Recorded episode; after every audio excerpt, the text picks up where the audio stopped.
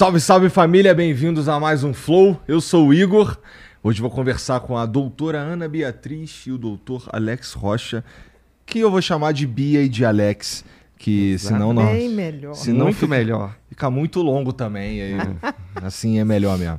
É, e aí, cara, pô, tô feliz que hoje é o primeiro episódio que eu faço há muito, muito tempo, tem dois meses que eu não faço um episódio novo Ao vivo. ao vivo. E primeiro do ano, assim, tudo novo, assim. Pô, tô até cheiroso hoje. tá de branco! Tá de branco. Tá Tô de, de branco, branco. verdade. Bom, mas antes da gente começar, deixa eu falar aqui do, do Felipe Mid, que é o patrocinador de hoje. E, cara, ele produz uma bebida que é incrível, tá? É, você já deve ter visto aqui no Flow algumas vezes. É uma bebida que é um. É, é, é feito com mel, sabe? E é. Existem quatro sabores pra você experimentar. Esse daqui que tá na minha mão, seis. Existem seis sabores. Obrigado. Existem seis sabores agora. É porque eu tô destreinado, cara. Me dá uma, me dá um... Bom, ó, existe o tradicional, que é esse daqui. Aí existe, existe também o oak aged, que é um, um- um maturado com lascas de carvalho. É, tu sabe quanto é que custa uma lasca de carvalho? Nem ideia. É, malandro, é coisa fina. Então é pra tomar junto lá com, com, com, com comida de... com- Ah, com pó de ouro! Tem o Double Oak, que é o meu favorito, é um pouco mais seco. E tem o Frutas Vermelhas também. Esse aí é o favorito da galera aqui. Ele parece, basta parece bastante um vinho. é, usa um processo para fabricação bem parecido com o do vinho. Só que em vez de usar uva, usa mel. Aí, ó. É, e aí agora tem mais dois sabores novos, cara, que foram desenvolvidos pra você nesse verão aí, pra você tomar aí enquanto você tá na praia, tá curtindo aquele momento relax ali, tá de férias, de bobeirão. Você pode tomar aqui os dois sabores novos, que é o Fresh Pineapple e o Fresh Lime. Que são, ele- eles são feitos pensando nessa estação quente do ano, tá bom? Você pode entrar lá em philipmedia.com.br e você, se você usar o cupom FLOW10, você ainda ganha 10% de desconto na tua compra.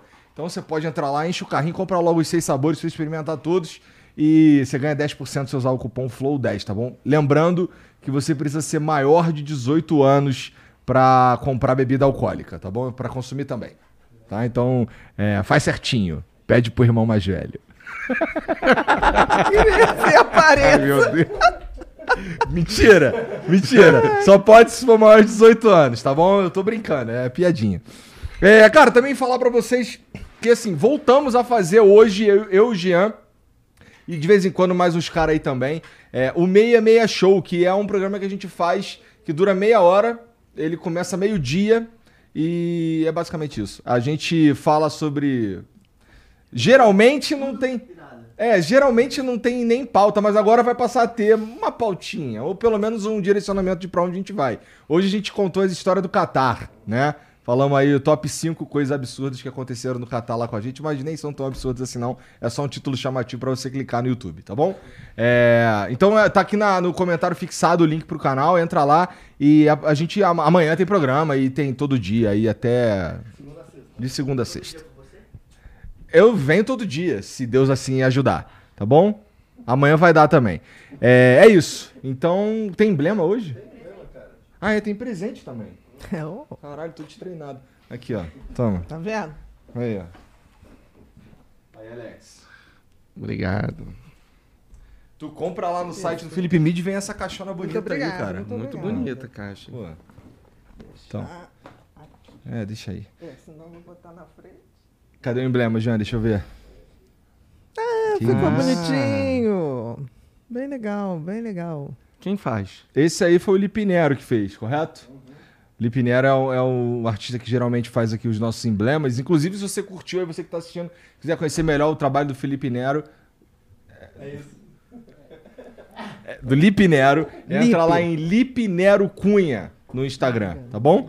É, e ele tem lá, um já tem vários emblemas lá que ele, ele faz e coloca lá e tal, tem várias paradas interessantes lá. E é isso, se quiser mandar uma mensagem pra gente aqui, é só entrar em. em- ah, é, o código pra resgatar é Psiparceiros, tá bom? Psi parceiros. Psiparceiros. É, os caras tão. Eles não são muito criativos, não. Achei interessante. Gostei, gostei. Tem uma opção de cérebros ali, gostei. É. Meu órgão predileto. É. Do Cérebro. Meu Tem também. vários ali, né? E tem um grandão ali em cima. Bom, é, e você também pode mandar mensagem pra gente pela mesma plataforma, nv99.com.br. Mentira, pra resgatar, é só entrar em nv99.com.br barra resgatar e usar o código PSIParceiros. E lá, por essa mesma plataforma, você pode mandar uma mensagem pra gente também, tá? É nv99.com.br barra flow, se você estiver só ouvindo aí. E aí você manda a mensagem lá que a gente lê aqui no final do programa, beleza? É isso. É, gente, começamos aí 2023 já quente, né? Pegando fogo. Quente. Começa aí com, com, com essa parada que aconteceu ontem, que assim. É interessante que a gente já ia ter essa conversa aqui mesmo. é, ninguém sabia que. Quer dizer, na verdade, eu acho que todo mundo sabia que esse, esse tipo de. né? Esse tipo de coisa ia acontecer. Tava meio que. momento, né? É, é, o que chama a atenção é que parece que pegou as pessoas desprevenidas. As pessoas que não deviam estar desprevenidas, né? Mas por outro lado, é, tem o, o- o lance da... Sabe uma coisa que eu fiquei me perguntando ontem, o dia inteiro? O que que... O que será que esses caras esperam conseguir com isso? O que será que realmente motiva esses caras? O que, que passa pela cabeça deles? Era óbvio que não ia acontecer nada. Ia acontecer só o que aconteceu, que 1.400 presos. Né? Pô, o que, que- que explica isso, cara? O Jean tava falando aqui antes, ele te perguntou se era um surto coletivo. O que, que vocês acham sobre... Assim, do aspecto psicológico da coisa. Olha, eu acho assim, ou a gente acaba com a polarização, ou a polarização vai acabar com o país. É, eu concordo. né? É, me preocupa muito, e eu acho que isso é um fenômeno é, não só do nosso país, eu acho que é um fenômeno global. É mesmo. A gente está atendendo para essa coisa de polarização, mas aqui a coisa está muito aguda. É, o que me chama atenção, não acho que é, a massa está polarizada. Eu acho que tem um pessoal fanático, e todo fanatismo, ah, no meu entender, é burro. Né? Porque assim, como é que você convence um fanático? Não convence. Porque o fanático. Você nem conversa com ele. Não, porque ele tem um ponto de vista, aquele ponto de vista. Qual é a definição do fanático? É uma pessoa é, que tem necessidade de acreditar em algo. Sim. E ele vive em função dessa crença. Ele não, tá, ele não se baseia em evidências. Ele não tem nenhum pensamento baseado em evidência. É simplesmente uma necessidade de crer. E essa necessidade de crer está muito naquelas pessoas que não que estão meio perdidos na vida. Eles têm que se agarrar a alguma coisa, alguma crença. Então, existe hoje um, um número X, eu acho que, graças a Deus, ainda é uma minoria, é, que está com esse comportamento fanático mesmo. E nada vai parar essas pessoas. O que eu fico pensando, Igor, é assim: é totalmente condenável. Eu acho que pequenas concessões que foram feitas ao longo dos anos culminaram nessa situação. Porque, assim, quando você deixa, tipo assim, ah, roubar um celular não é nada. Quebrar uma, uma vidraça de banco não é nada. Quebrar não sei o que não é nada. Destruir patrimônio público, lixeiras que sejam. é, roubar cabo de, de, De internet. de internet. Aham. Roubar, sinal na fio. cidade do Rio de Janeiro. Exatamente. Roubar é, semáforo. Hoje um cara roubando semáforo. Que No- isso? Na cidade do Rio de Pendurado. Janeiro. É, Verdade. pendurado. Cara, roubando. desculpa, porque assim, eu sou do Rio e eu falei sinal a vida inteira. É, aí mas agora que é falou, semáforo, mas aí é. tu falou sinal, eu fiquei, Aí você, que sinal é esse? fiquei, Caralho, É, semáforo. sinal de internet, sinal Não, de... Não. Isso já rouba. Então, assim, é, eu acho que vem num crescendo da gente tolerar o intolerável. Porque existe o certo e o errado dentro de uma concepção social. Nesse certo e errado, pode estar todo mundo fazendo errado, mas não deixa De tá errado. de estar errado. Então, eu acho que isso foi um acúmulo que vinha vindo. Foi o que você falou. Era previsível que ia acontecer? Era. Eu só lamento porque, assim, eu acho que essas pequenas concessões ajudaram. Eu acho que a pandemia ajudou muito. As pessoas ficaram se relacionando por rede social, esqueceram, estão desaprendendo a se relacionar é, de verdade. Aham. Em todos os sentidos, né? As relações estão muito ligadas hoje com, com a internet. As pessoas hoje marcam encontro, é, começam a namorar, desmancham o namoro, desmancham o casamento, tudo pela internet. As pessoas não estão mais sabendo conviver. Então, junta essas pessoas, dá confusão. Então, eu acho que tem isso. Agora, eu fico muito preocupada, porque essa polarização está muito ruim. E se você for ver bem, a internet, as redes sociais principalmente, já era um fenômeno. Com a pandemia, esse fenômeno foi elevado à décima potência. O que acontece é que a gente esquece que aquilo ali é governado por um algoritmo. É. é. uma inteligência artificial programada. E não é programada para te fazer um cara mais flexível. Não é programada é para me fazer. É o contrário. É. é uma bolha. Então, assim, vamos supor que você goste de tênis. Aí eu também gosto de tênis. A partir dali, tudo que acontecer de tênis vão, vai aparecer pra gente. Então, eu deixo de ter contato com outras tribos para só ter contato com uma bolha. E eu, e eu acho que uma, da, uma das coisas que acontece num cenário como esse é você achar que todo mundo pensa que nem você e que, Exatamente. obviamente, você tá certo. Né? Que aí é o tal do fanatismo. E aí Chega você um ponto vive que uma verdade é. Você vive daquela verdade. É verdade. Né? Porque o fanático não adianta, ele vive daquela verdade. É, é besteira. Agora, eu acho que talvez isso fique um ensinamento para gente. Primeiro, é, quebrar uma lixeira na rua já é uma coisa grave. Né? Jogar papel na rua também é uma coisa grave. Ou a gente vai evoluir para uma, uma pra civilidade, ou a gente vai abrir mão, porque tudo fica relativo. Né? Isso assim, ah, pegou não sei o que, ah, mas o cara pegou porque precisava, seja precisando ou não. É, eu me lembro que, por exemplo, não sei se você pegou essa fase, uhum. a minha mãe, eu chegava em casa da escola, ela conferia meu material de escola. Uma vez veio uma, uma borrachinha que tinha um cheirinho de chiclete que, que uma amiga me deu, a gente trocou, eu troquei a minha velha por ela por um dia. Pô, eu tive que ligar para casa e, e, minha mãe ligar e é, né? falar né? de quem é essa. Não, olha, a fulana está dizendo aqui que elas trocaram, amanhã vai devolver. Quem faz isso hoje? Ninguém se importa muito. Né? Agora, Bia, você colocou uma coisa bem interessante sobre essa essa essa questão da, da do coletivo justo é, com a inteligência. Né? Assim, esse, essa bolha que as pessoas estão vivendo, elas não param para ler, elas não param para ampliar o seu conhecimento. Foi nesse sentido que você falou sobre isso? Não, é sentido do algoritmo, porque assim as redes sociais são comandadas é, por uma inteligência artificial, que é programada por alguém. Mas esse alguém que programa a inteligência artificial programa com, com a intenção clara de ver o perfil de consumidor que você é. Entendi. É, porque o, o, objetivo das redes sociais basicamente é te manter o maior tempo possível nas uhum. redes sociais. Uhum. E como e é que faz isso? Te mostrando só coisa que você gosta. Claro. Ou então, só coisas que reforçam. Você vai criando você vai um universo. Alienado. Não, você vai criando um universo que é, é, seu e de meia dúzia de pessoas. Você vai tendendo a ficar radical. Porque você só vê aquilo, você só debate aquilo. Por exemplo, as praias no Rio de Janeiro, você é uhum. é carioca.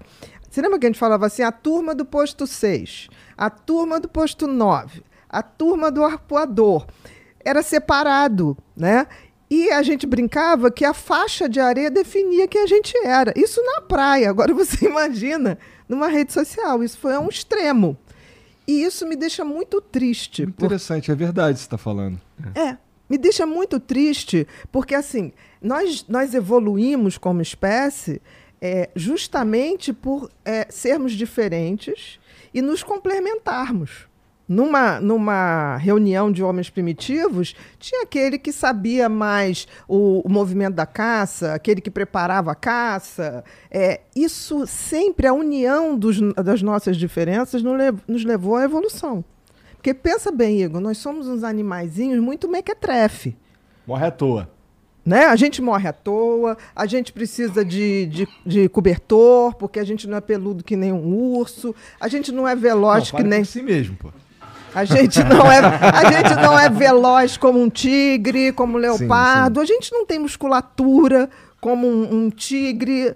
A gente é um animalzinho esquisito, entendeu? E ao mesmo tempo dominamos o, o, o reino animal no planeta. Isso aí não tenha dúvida. Mas dominamos não porque a gente é super, ultra inteligente, porque a gente se colaborou.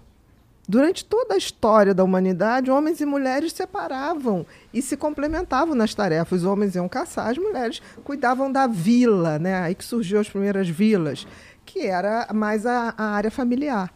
Hoje é uma competitividade, ninguém complementa mais ninguém. E isso está acontecendo de uma forma muito.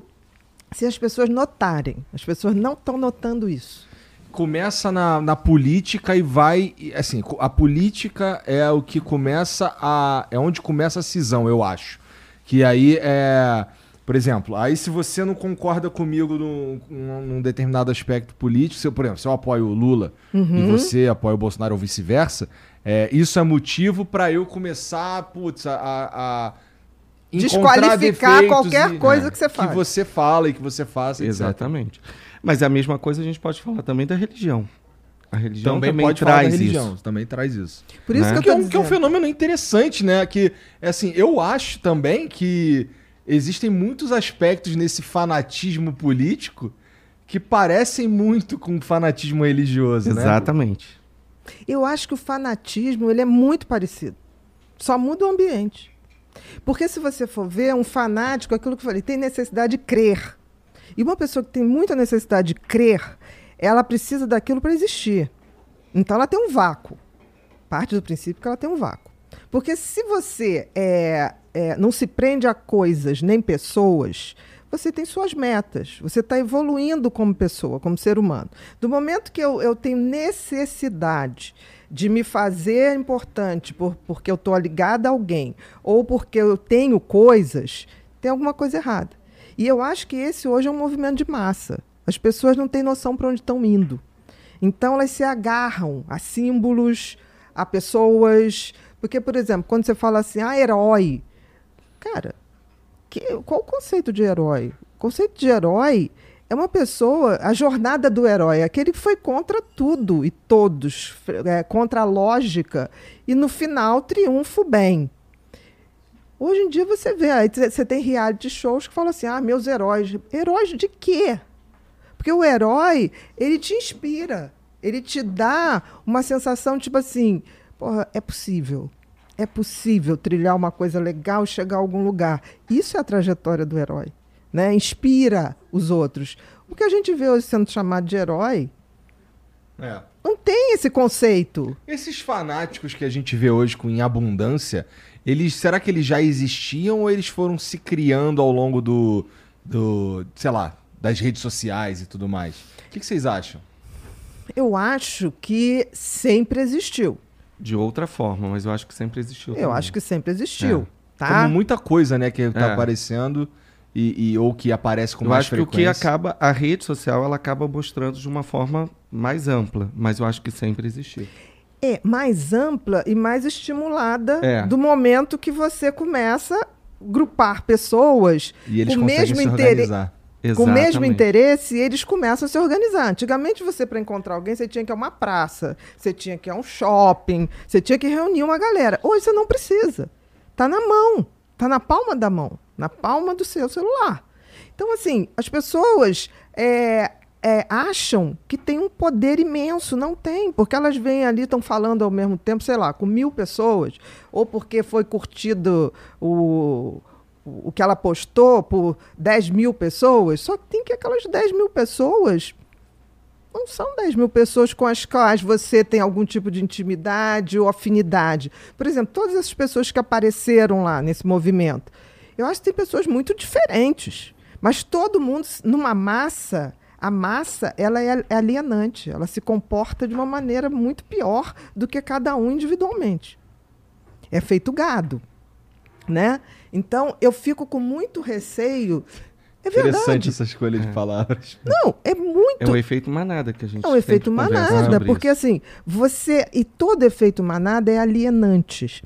Por quê? Porque individualmente eu paro, eu reflito eu, eu faço a minha, a minha separação. Isso aqui é o que eu penso, isso aqui é o que o Igor pensa, isso aqui é o que o Alex pensa. Não penso, mas a gente troca ideias com todo respeito. Agora, do momento que isso vira um, um, um grupo disso, como torcidas organizadas. Eu tive um paciente que era o garoto mais tímido, mais tranquilo. Eu tratava ele por excesso de timidez.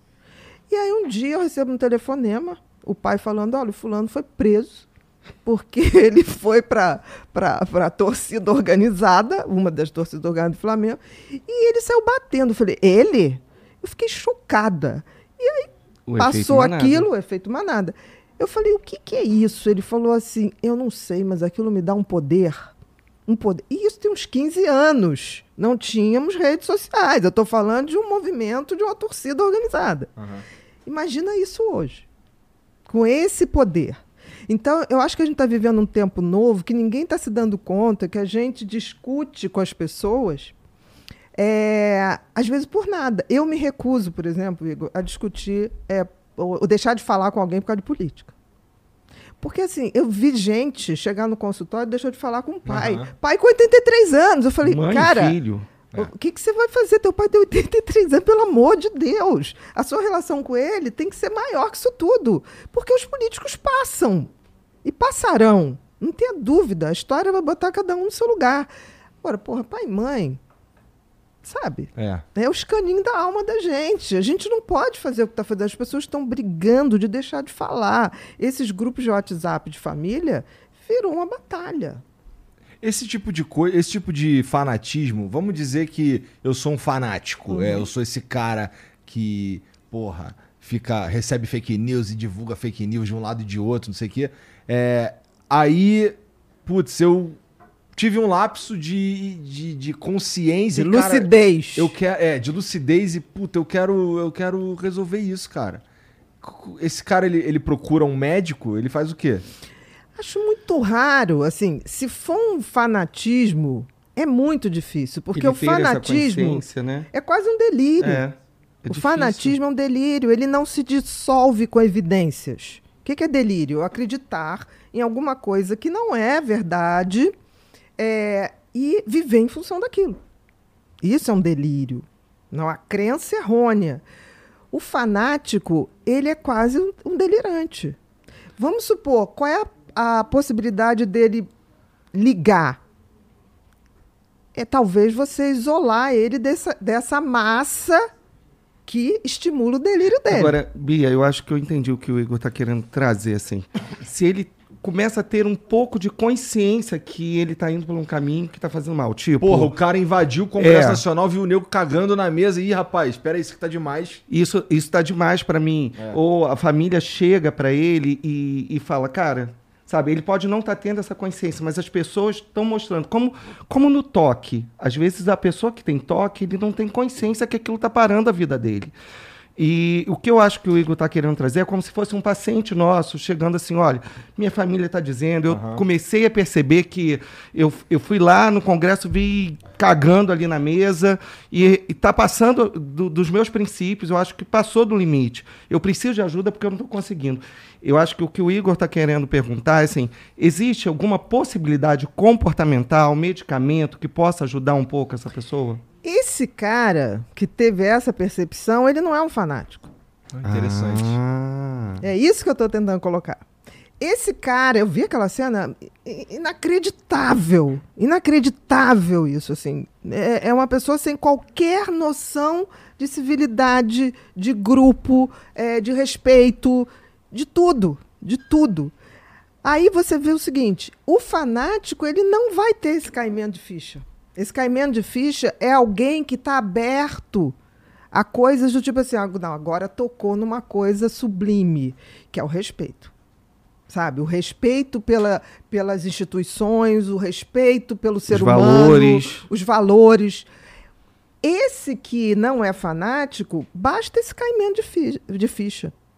Mas esse... ele consegue sair? Porque ele não é um fanático. O fanático é delirante, gente. Uhum. O fanático, ele só tem uma maneira, ele nunca vai admitir, tá? Porque é um delírio, ele acredita naquilo. Ele, ele tanto que ele manda aquelas mensagens. Eu já recebi mensagem do tipo assim: ó, oh, quem está falando aqui é o fulano, é, imitando voz de não sei quem. Eu deleto, nem ouço aquilo, porque eu falo assim, gente, a pessoa me repassa um troço. Você acha que o general Mourão, sei lá, ou o Heleno, ia estar falando essa bobajada. É E claro- deixando isso circular. Muitas vezes eu recebi coisas desse tipo, falei, gente, isso é fake. Eu, já- eu botava assim, não boto mais, porque o cara falava assim, como fake? Você não tá vendo? É a voz dele. Eu falei, cara, aí eu ainda tinha uns que eu ainda falava assim, cara, olha só, isso não pensar um tem pouco, né? como. O cara não ia fazer uma coisa dessa, presta atenção. E outra coisa, ele tá falando é, é, de uma situação que ocorreu há três anos atrás. Não é de agora. Sabe quando você mostra que está atemporal aquilo, que não existe, você tentando trazer a pessoa à realidade, a pessoa simplesmente deixa de falar com você. Esse é o Verdade. fanático. Agora, se uma pessoa viu que chegou nesse ponto e fala assim, queria muito sair, mas isso fica como os pensamentos intrusivos de que eu não posso, que isso que vai resolver a questão. Aí sim. Aí a Aí pessoa entra- chegou num nível de ansiedade, começou a ter pensamentos obsessivos, a gente pode medicar no seguinte sentido, dele não ser escravo desses pensamentos. E terapeuticamente, comportamentalmente, começar a isolar ele desse grupo. Olha, evita de participar dessas comunicações no seu grupo Porque do isso WhatsApp. retroalimenta, gente. É. Não precisa nada. Qual é o spa hoje que mais cresce no mundo inteiro? Ah. Detox digital. Verdade. Hoje se paga, os spas mais caros do mundo, você paga caro. Muito É, caro. Muito caro. Muito. É. Pra você ficar sem internet, pra você ter que é, caçar pra comer, cagar no mato, tá? E levar uma vida mais selvagem. E vou te dizer, eu tenho pacientes que quando me ligaram, eu falei, surtou. Do tipo assim, olha, Bia, eu tô indo, olha, qualquer coisa, já falei com a minha esposa, eu vou deixar aqui um código que você, como minha médica, pode acessar. Porque fora disso, eu falei, não, espero não te acessar, só se acontecer uma tragédia, alguma coisa. Eu falei, mas você não deixou com a sua esposa? Não, porque senão ela vai aparecer lá. Eu falei, não, tudo bem. Eu falei, é, seu passado lhe condena, porque uma vez ele foi fazer isso, ela pegou ele em flagrante contra a mulher. eu falei, mas tudo bem. Aí é outra história. Tudo bem. E vou te dizer, na época ele chegou pra mim, eu falei, quanto você vai pagar? Ele falou, 10 mil dólares por semana. Porra! Eu falei, olha, não sou contra, não. Só a favor. Não me volte antes de 15 dias, porque qualquer coisa para te tirar da, da, do, do, do, do mecanismo que você tá, no mínimo 15 dias, que é a tal da abstinência. Não dá para ser menos do que isso. Menos de 15 dias, o ideal é até um mês. Não tem como, qualquer vício. E, cara, eu vou te dizer, esse cara voltou uma pessoa bem melhor. Ah, que E- interessante. E, um cara bem, bem rico. E eu me lembro quando ele voltou, eu falava muito pra ele assim, tipo, por que, que você quer um helicóptero? Pra exibir, cara, porque você não sabe pilotar. Aí ele aprendeu a pilotar, só pra me contrariar. Quando ele aprendeu a pilotar, ele foi, no final de semana, levar a família pra Paraty, todo mundo feliz, aquela coisa toda. E aí ele ligou pra mim e falou assim, porra, eu não posso beber. Porque eu tenho que levar esse troço de, De volta. volta. Aí eu falei, eu já falei pra você que você tá ficando escravo das coisas. Você pode pagar e, e- e fazer a viagem de helicóptero se quiser, não tem problema. Mas pra que você tem que ter um helicóptero? Pra que você tem que ter uma lancha? Você aluga? Pra que que você tem que ter? Tirar a carteira disso, né? Não, exatamente. Então, assim, é, esse tipo de coisa, ele foi e voltou um cara que ele saiu vendendo tudo. Eu falei, cara, eu não sei o que, que aconteceu lá. Não Mas sei qual certo. foi o tamanduá que você teve que comer. eu não sei que bicho você, porque era no Texas o tal troço. Lá pra dentro. Mas vá uma vez por ano. Uma vez por ano. Ele falou: olha, os primeiros cinco dias eu estava insuportável. A minha vontade era demitir todo mundo. Eu lembrei que eles não eram meus empregos. Mas você sabia que eu tenho, eu tenho amigos e até pacientes que eles têm tentado é, trazer uma tradição para a família, tanto no ambiente religioso para os filhos, religioso que eu falo, tentar trazer princípios, Valores, né? valores, né? Não uma religião específica. Que eles têm buscado, é, os fins de semana, é, começar a fazer uma dessensibilização do mundo na cidade. Tipo, ir para a serra, mas para a serra naqueles lugares que não tem internet, tentar levar as crianças para. de uma forma que a criança vai ter que aprender a ficar, porque a criança de hoje, ela já nasce com tablet na mão. Com certeza. Né? Então, assim, é uma forma que eles estão tentando buscar Olha, mais qualidade Lexi, de vida e diálogo com a eu família. entendi, mas eu acho que isso ainda é uma minoria. É muito pequeno, realmente. Que as pessoas. É isso que eu tô falando. Hoje você tem a dependência digital tá quase batendo com a dependência de drogas. Tá? Você não está passando, né, Bia? Exatamente. É É, porque não se usa mais. Tem muita gente que não usa como uma ferramenta, não. e sim como Preenchimento de tempo. preenchimento. Você vê que a própria Tempo. tecnologia tem sido uma coisa assim. Eu, eu fui. Eu trabalhei em escola, né? Antes de, de começar em consultório. E eu peguei aquela. a, a, a mudança dos livros para os livros digitais. Digital. Então, assim, hoje, você querer é, tirar um celular de um filho, tirar a internet de um filho, ele mesmo já vai chegar e falar: como que eu vou estudar? Como que eu vou acessar os meus livros? Como que eu vou acessar? Tudo tá assim, tudo tá muito Agora, tem uma digital. coisa muito irônica, né? Porque a, a galera do Vale do Silício é, paga para construírem escolas que não sejam digitais para seus filhos. Pelo menos até o final do Olha. ensino fundamental.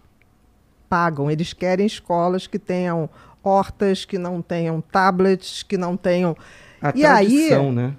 É, aí você fica pensando, o que, que esses caras sabem que a gente não sabe que isso é tão prejudicial? Na formação. Não estou falando, porque você, eu, a gente pode escolher. Né? Agora, na formação de uma criança. Ah, parece. Bom, eu diria que é. Eles notaram que as pessoas não estão desenvolvendo as habilidades mais básicas que precisa pra você. Porque assim, nem todo mundo vai ser um puta cientista. Nem todo mundo vai ter a, a, a sorte que eu tive de trabalhar com a internet. Né? Muitas pessoas vão ter que lidar com o mundo real e, e as habilidades necessárias para lidar com esse mundo real elas acabam subdesenvolvidas. Está tá atrofiando. Por exemplo, qual foi o último grande eh, gênio da humanidade? Tesla. Isso foi no século passado.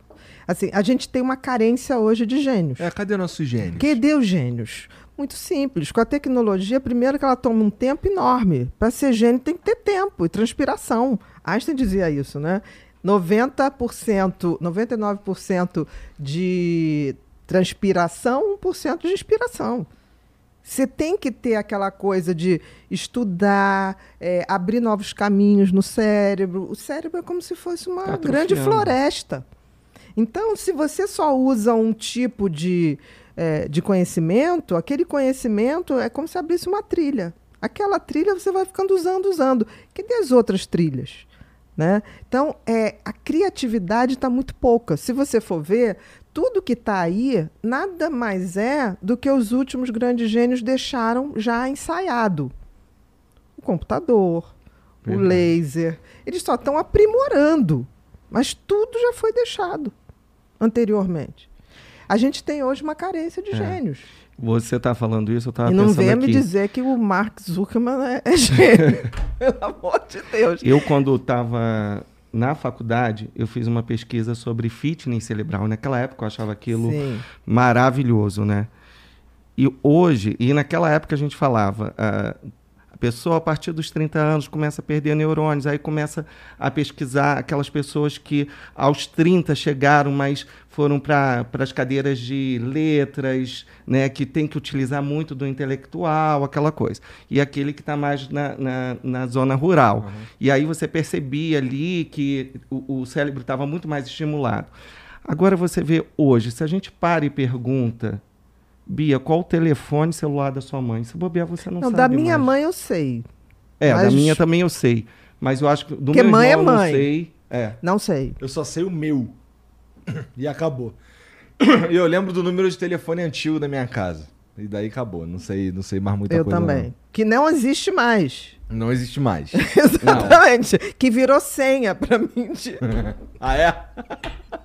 De algumas coisas, tomar entendeu? cuidado, hein? Porque se, se, Não, algum, não, algum não, colecionador mas é, é daqueles ca- trocada. daquelas folhas não, amarelas. é trocada, é trocada. Ah, mas tá. assim, é, virou nostalgia, até isso, É. né? Por exemplo, é, essa, essa coisa que você falou para o mundo real, isso depende muito é, da gente ter esse- essa coisa de procurar uma saída.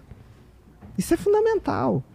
O que, que faz um, um, um cara buscar alternativas? Por exemplo, se você quer é, se prender a alguma coisa, põe uma meta. Senão você vai estar preso a coisas e pessoas. E não vai Verdade. chegar a lugar nenhum.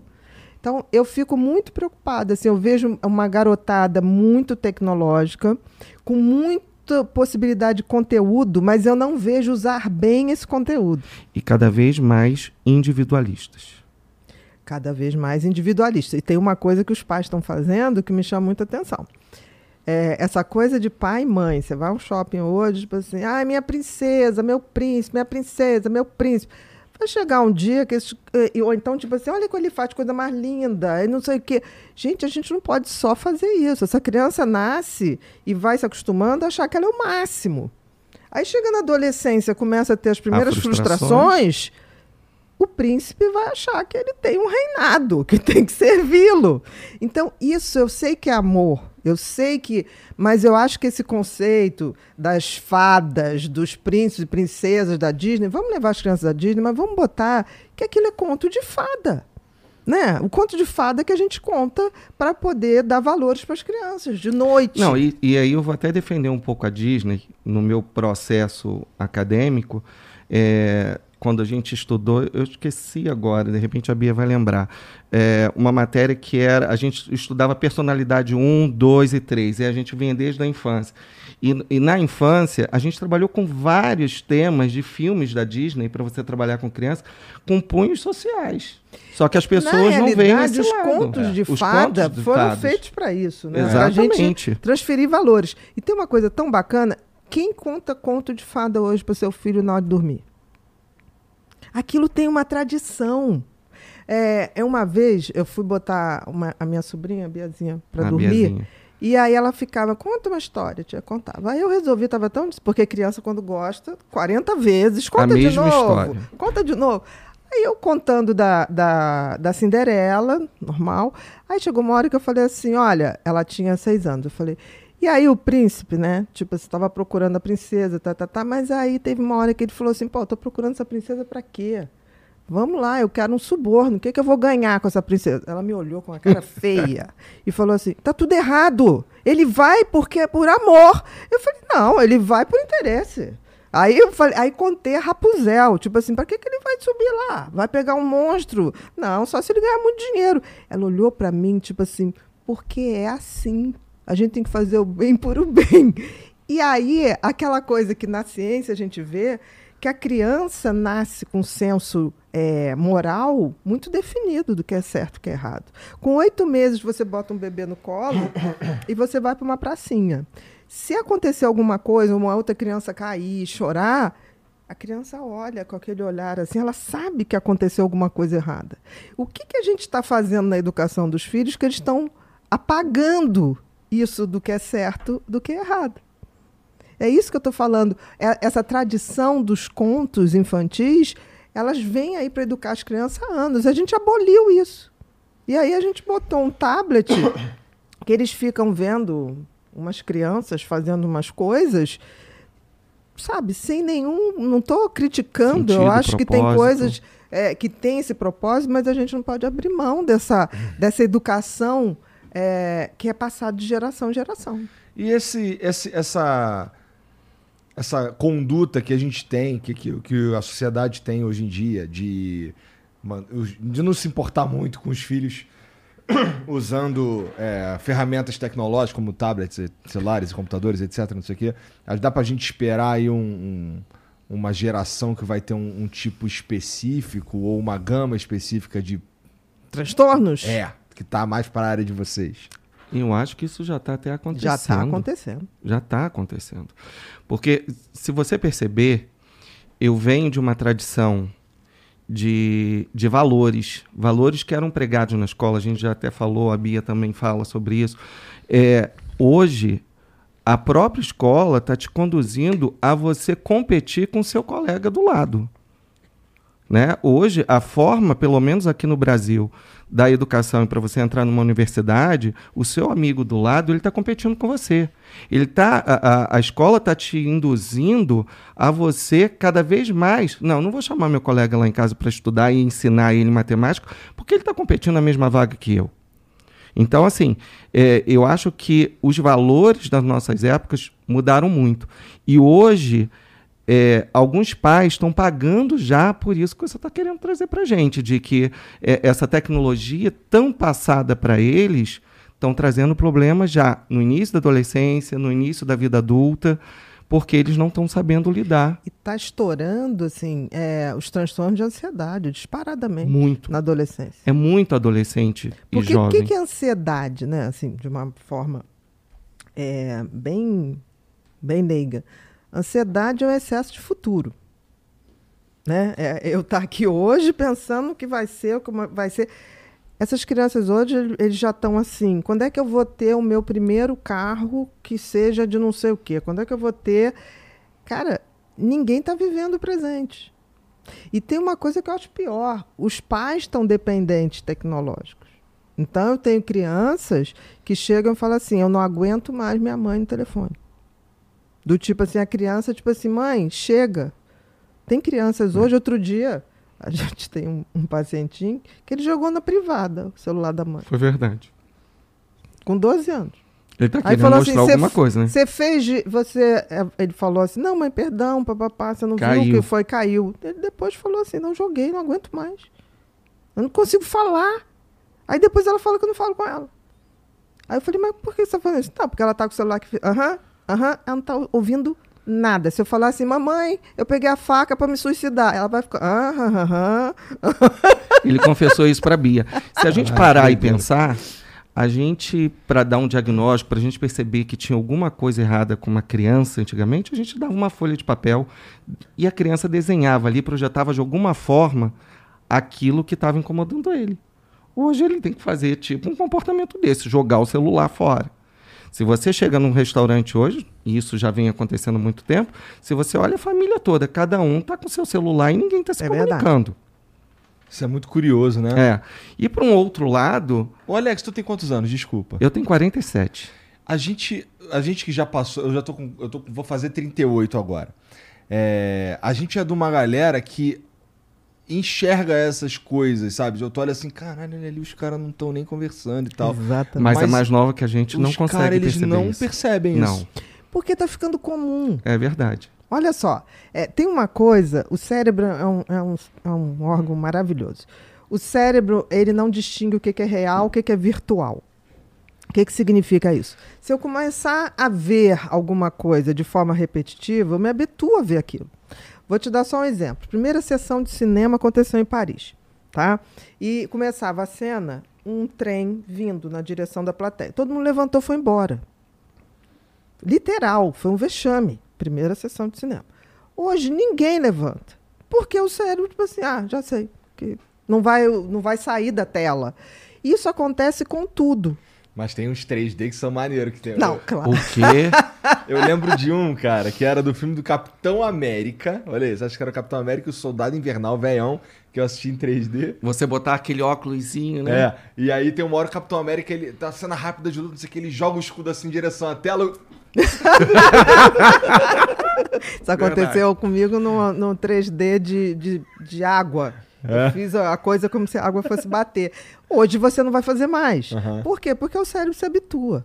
Mas se habitua a coisas ruins também. Entendeu? Essa falta de, é, de, de valores ou essa coisa de você ficar o tempo todo ali, ele se habitua. E fica como uma coisa normal.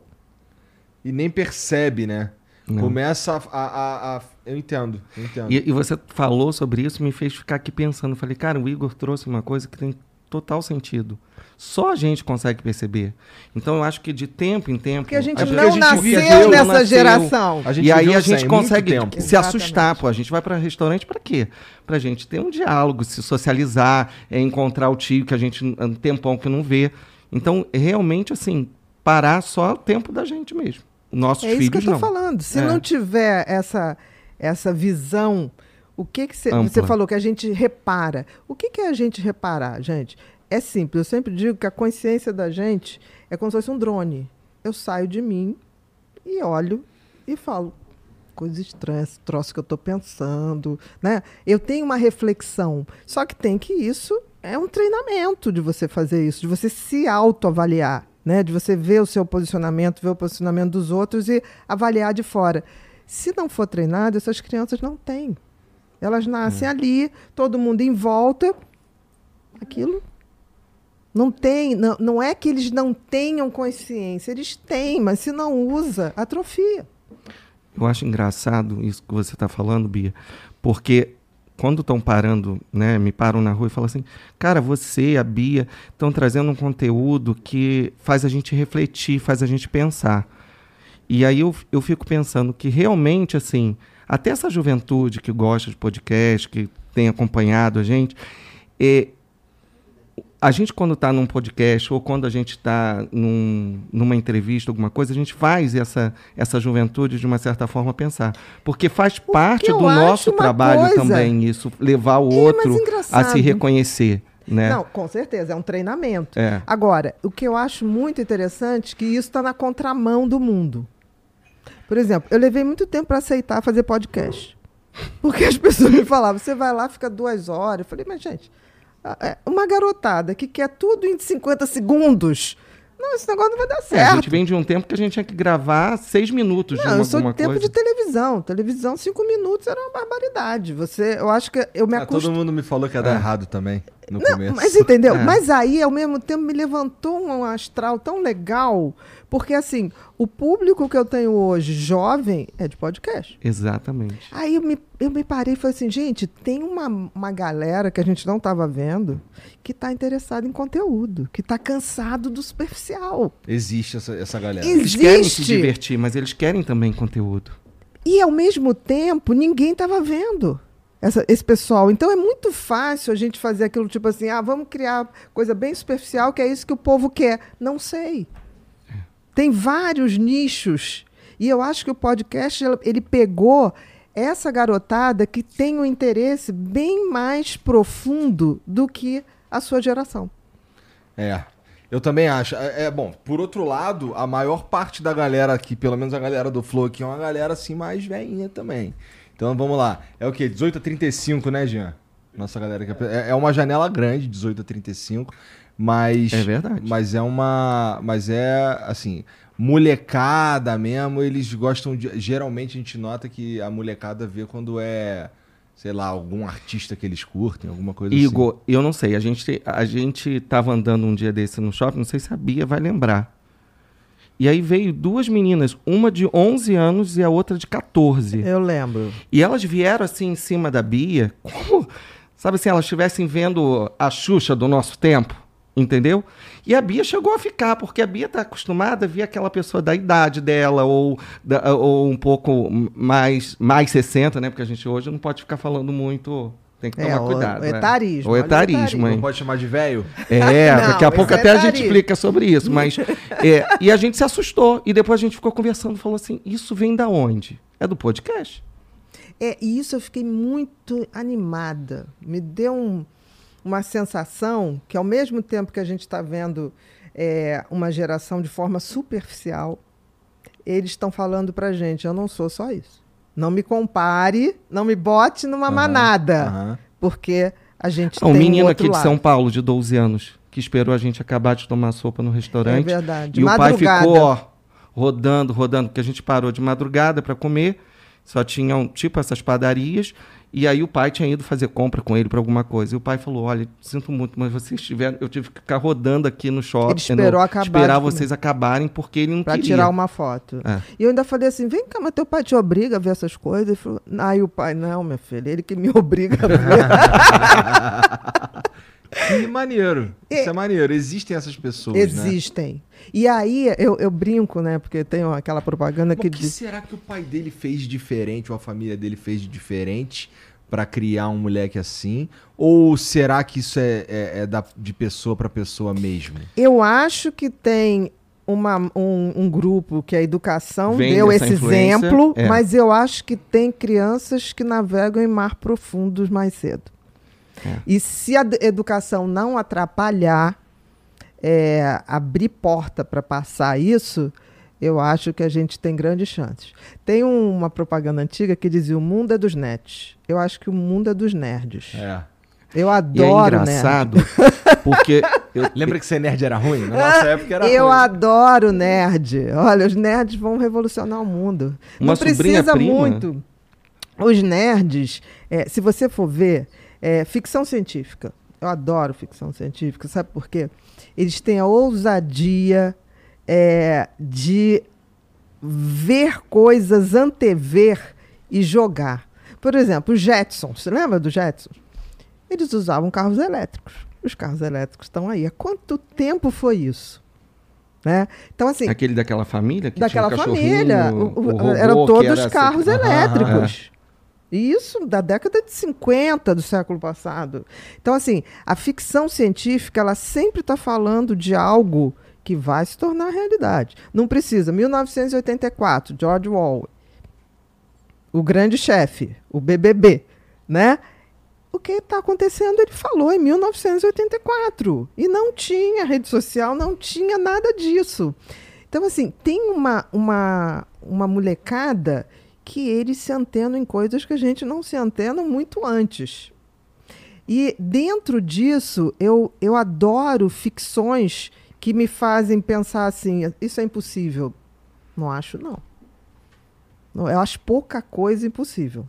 Quando alguém falou, é, tipo assim, ah, vamos fazer, vamos armazenar informação em nuvens. Isso há uns anos atrás, eu falei, gente, surreal isso, né? Tipo assim, nuvem, tá aí a tal da nuvem, né? E isso me fez durante muito tempo, quando eu trabalhava com pessoas com Alzheimer, eu sacava que elas iam perdendo a memória. Mas de repente, num dia qualquer, eu chegava para ver aqueles pacientinhos e ela olhava para mim: Oi, minha querida, tudo bem? Tá, tá, tá, tá, tá, tá. E de repente voltava a esquecer tudo. Tinha uns flashes de alguma coisa reconectou. E eu brincava, eu falava assim, gente, com certeza quem tem Alzheimer, o, problema é o aparelho, é o cérebro, é como se fosse o rádio. O aparelho Mas tá tá com ligado a defeito. uma genética, não tá? Mas, mas tá. O meu raciocínio primeiro foi o seguinte: o que, que faz conectar e desconectar? O aparelho estava ruim, mas de alguma maneira, aquela informação toda, eu ainda brincava, tá numa nuvem. Eu brincava, falava isso. E aí um, um- um garoto um dia chegou para mim e falou não assim: apaga Bia, então totalmente, né? Apaga, mas tem horas que reconecta. Vai lá. Então, assim, tem uma conexão que é fora, como as nuvens. E aí teve uma vez, há um, há um- há um grande tempo atrás, um pacientinho meu desses nerds chegou e falou assim: Olha, já tem um negócio da nuvem que você falou do Alzheimer. Eu falei, como assim? Tem, iCloud. Eu falei, me explica isso, garoto. Ele falou, você não falava aquilo? Então, a mesma coisa, vai estar tudo na nuvem. A gente esquece, de repente, uma foto que você esqueceu, você vai na nuvem e pega. Falei, cara, é isso. Então, assim, é, é tão bacana ver essas crianças, a gente falar isso e eles olharem e, e- e fixar. Ele lembrou daquilo. Ele lembrou daquilo. Então, assim, eu não tenho dúvida é, que existe. A gente é corpo, mente e espírito. Espírito. Não tenha dúvida. O espírito, ele está armazenado fora. Ele está aqui, mas de vez em quando ele está lá. Nenhuma, ah, nenhum conhecimento é em vão. Eu tenho essa certeza. De alguma maneira, tudo que eu, que eu, que eu estudo, tudo que eu vivo, principalmente quando eu vivo com, com dedicação, com afeto, é, curtindo aquele momento, eu sempre digo, estou botando nas minhas nuvens, estou botando nas minhas nuvens. E eu acho que um dia a gente vai provar isso. O que, que tu quer dizer com espírito? Eu quero dizer com o espírito a consciência. Para mim, o espírito é- é a consciência. Tá. Por exemplo, você não consegue ter umas lucidez que você fala assim, cara, esse pensamento que eu estou tendo é ridículo. Você não está fazendo uma avaliação do seu pensamento, porque o cérebro ele produz pensamentos. Agora, quem dá significado aos pensamentos? É, É. algo maior que, que ele. O cérebro é uma máquina. É o rádio. Né? Mas assim, quando eu tenho uma autopercepção de mim, e você está falando aí, quando você falou da geração de vocês, que vocês reparam isso, você está exercendo um lado teu que não é, porque o cérebro está lá. Ele, ele faz uma opção de conexões, uma opção de descargas elétricas. Tá, e daí? O que, que dá sentido àquelas descargas elétricas? É algo que está que vê isso funcionar, que sabe que isso funciona. Por isso que eu posso dizer. É, outro dia eu estava com um pensamento tão, tão fora. Eu falei assim, Bia, que isso? Que porra é essa tá pensando? Tem nada a ver com você isso. Isso me dá aquela. Isso é o nosso lado é, da consciência, que é o lado não material. Isso me dá uma sensação de que eu sei exatamente é, o que eu quero, para onde eu estou indo e quais são os meus valores. Mas ao mesmo tempo é muito difícil ter esse Essa percepção. essa percepção. Ó, eu não, talvez a percepção ela seja menos complicada do que perceber e ter e agir para evitar aquele tipo de coisa. Por exemplo, é... tá falando de pensamentos. Pô, eu, eu, eu, eu, eu me consultei com, com, com um psiquiatra há bastante tempo. E ela. E aí eu falava pra ela as paradas que tava, que tava acontecendo, as paradas estavam na minha cabeça. E aí chegou, chegamos a conclu... ela chegou à conclusão que eu tinha um toque, que era um, um- assim, eu não Um conseguia pensamento intrusivo. que eu não conseguia evitar aquilo ali. Uhum. Eu vou te falar que só o fato de eu, de eu Tomar saber que era toque, aquilo ali, aquilo, aquilo já fez toda a diferença pra mim. No entanto, de vez em quando eu tenho umas crises que eu fico assim, cara, mas calma aí, cara, eu sei o que, que isso aqui tá, eu sei o que, que tá acontecendo. Eu Você preciso- racionaliza. É, mas é muito difícil racionalizar, porque ah, é, parece que é mais forte às vezes, sabe? Então, assim, eu sei o que, que tá rolando, mas aquela porra ali é muito forte e eu, caraca, mané, eu, calma, eu preciso. Tem horas que Calma. passa um pouco daquilo, mesmo você tentando ali desconstruir, de vez em quando ainda passa um pouco. É, mas mais. olha que interessante. O toque é, nada mais é do que uma ansiedade muito grande. Então, por que que volta de vez em quando? Né? Você, não é toque, você tem momentos toque. Porque o toque, você tem isso o tempo inteiro. Então, se você fala assim que volta de vez em quando, é porque isso, em algum momento, teu nível de ansiedade, aí Fica aquela coisa de já agudo. começar a projetar futuro, futuro, né? Viver num futuro, que você nem sabe se vai ser daquele jeito. É, você começa a fazer uma, uma, um- uma, uma mensagem para o teu cérebro de medo, de incerteza. E aí, nesse momento, ele começa a descarregar adrenalina, noradrenalina, que te deixa mais amedrontado. E aí você começa a ter medo, inclusive, desses pensamentos que são produzidos, Aham. que são pensamentos de medo. Na verdade, você fala que ele tem. Ele é mais para um traço toque. Eu acho que, E, é, e pelo ele, que ele quando está tá numa falando, ansiedade aguda, maior, é, ele aparece, mas ele não é um toque, toque. constante. Não, É, o toque-toque ele é infinito, eu é imagino, infinito. né? Ele é Ele é difícil, é, infinito. é uma das doenças mais difíceis de, de- ser tratadas de ser e tratado. curadas. Você tem controle, mas você não tem cura. E você vê, você disse uma coisa tão interessante, Igor, do momento que eu tive consciência, né? Porque É no momento que você isso. tem consciência, através do conhecimento, o que, que acontece? Você sabe que você não é só aquilo. Te dá essa certeza. É tão certo que você é, estranha e faz lógica quando você fala, "É, realmente, eu não sinto isso. Eu estou pensando isso, mas não é isso que eu sinto. Então, você- isso é tomada de consciência. Isso, em- em- em- de uma certa maneira, é o desenvolvimento de uma espiritualidade por consciência. Você sabe qual é a pior ignorância? Não é o cara que não tem conhecimento. É o cara que se recusa a adquirir conhecimento. Sem dúvida. Porque o conhecimento traz essa mágica. Quando ela te explicou, tipo assim, ó, isso é um pensamento intrusivo, tá, tá, tá, acontece por isso, mas você não é isso, você está assim. Cara, dá um alívio. Porque você Um fala assim, alívio, é Dá um verdade. alívio. O conhecimento, as pessoas têm uma coisa muito errada. As pessoas acham que conhecimento é, é conhecimento que tem que fazer prova para passar de ano. O conhecimento ele é mágico. Ele dá essa, essa possibilidade de você intervir numa máquina que funciona só para te defender. O cérebro, se você não fizer nada, ele o tempo todo vai produzir comportamentos que vão fazer você sempre evitar a morte, tá? Ou então buscar prazer imediato. Ele é uma verdade. maquininha feita, eh, programada assim. Você Se pode gente- desenvolver mais ele, se quiser. Não, se quiser, É. e se tiver essa consciência, Essa consciência de que querer. só vem pelo conhecimento. Não tem como. E isso que vocês falaram me traz mágico do tempo que eu trabalhava em hospital. Então, às vezes, falava assim: Alex, vai lá no quarto tal, fulano tá para entrar na cirurgia e ele tá tendo uma crise. E eu chegava simplesmente, o que que tá acontecendo e tal? O desespero de saber como que seria a anestesia, se ele voltava, se ele não... Então, a partir daquele momento, eu vinha, sentava, conversava e falava assim, eu vou chamar o anestesista para ele vir aqui conversar e tirar todas essas dúvidas suas. Dava aquela acalmada. Então, a, a própria psicologia, a própria psiquiatria, ela te ajuda muito a levar você a esse conhecimento. Sabe? Que quando- abre a que abre a possibilidade da tua possibilidade de vo- da sua consciência.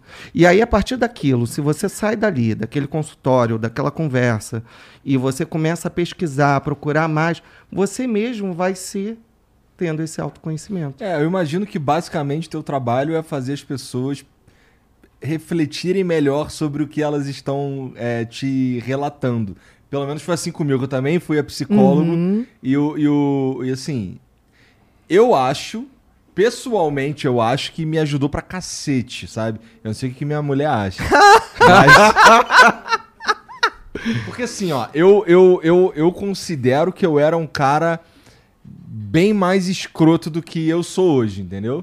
Eu acho que, que é, é aquele tempo que, a gente, que, eu, que eu tive com, com ele pra gente trocar ideia e conversar e entender melhor. Não é nem entender melhor, é, é- é usar o drone e ver drone. o que que, o, o Isso, que é. como é que eu tô agindo e o que que eu tô fazendo e tal, e, e problemas que eu tô levando pra um lugar que, não, que, que eles não deviam estar e tal.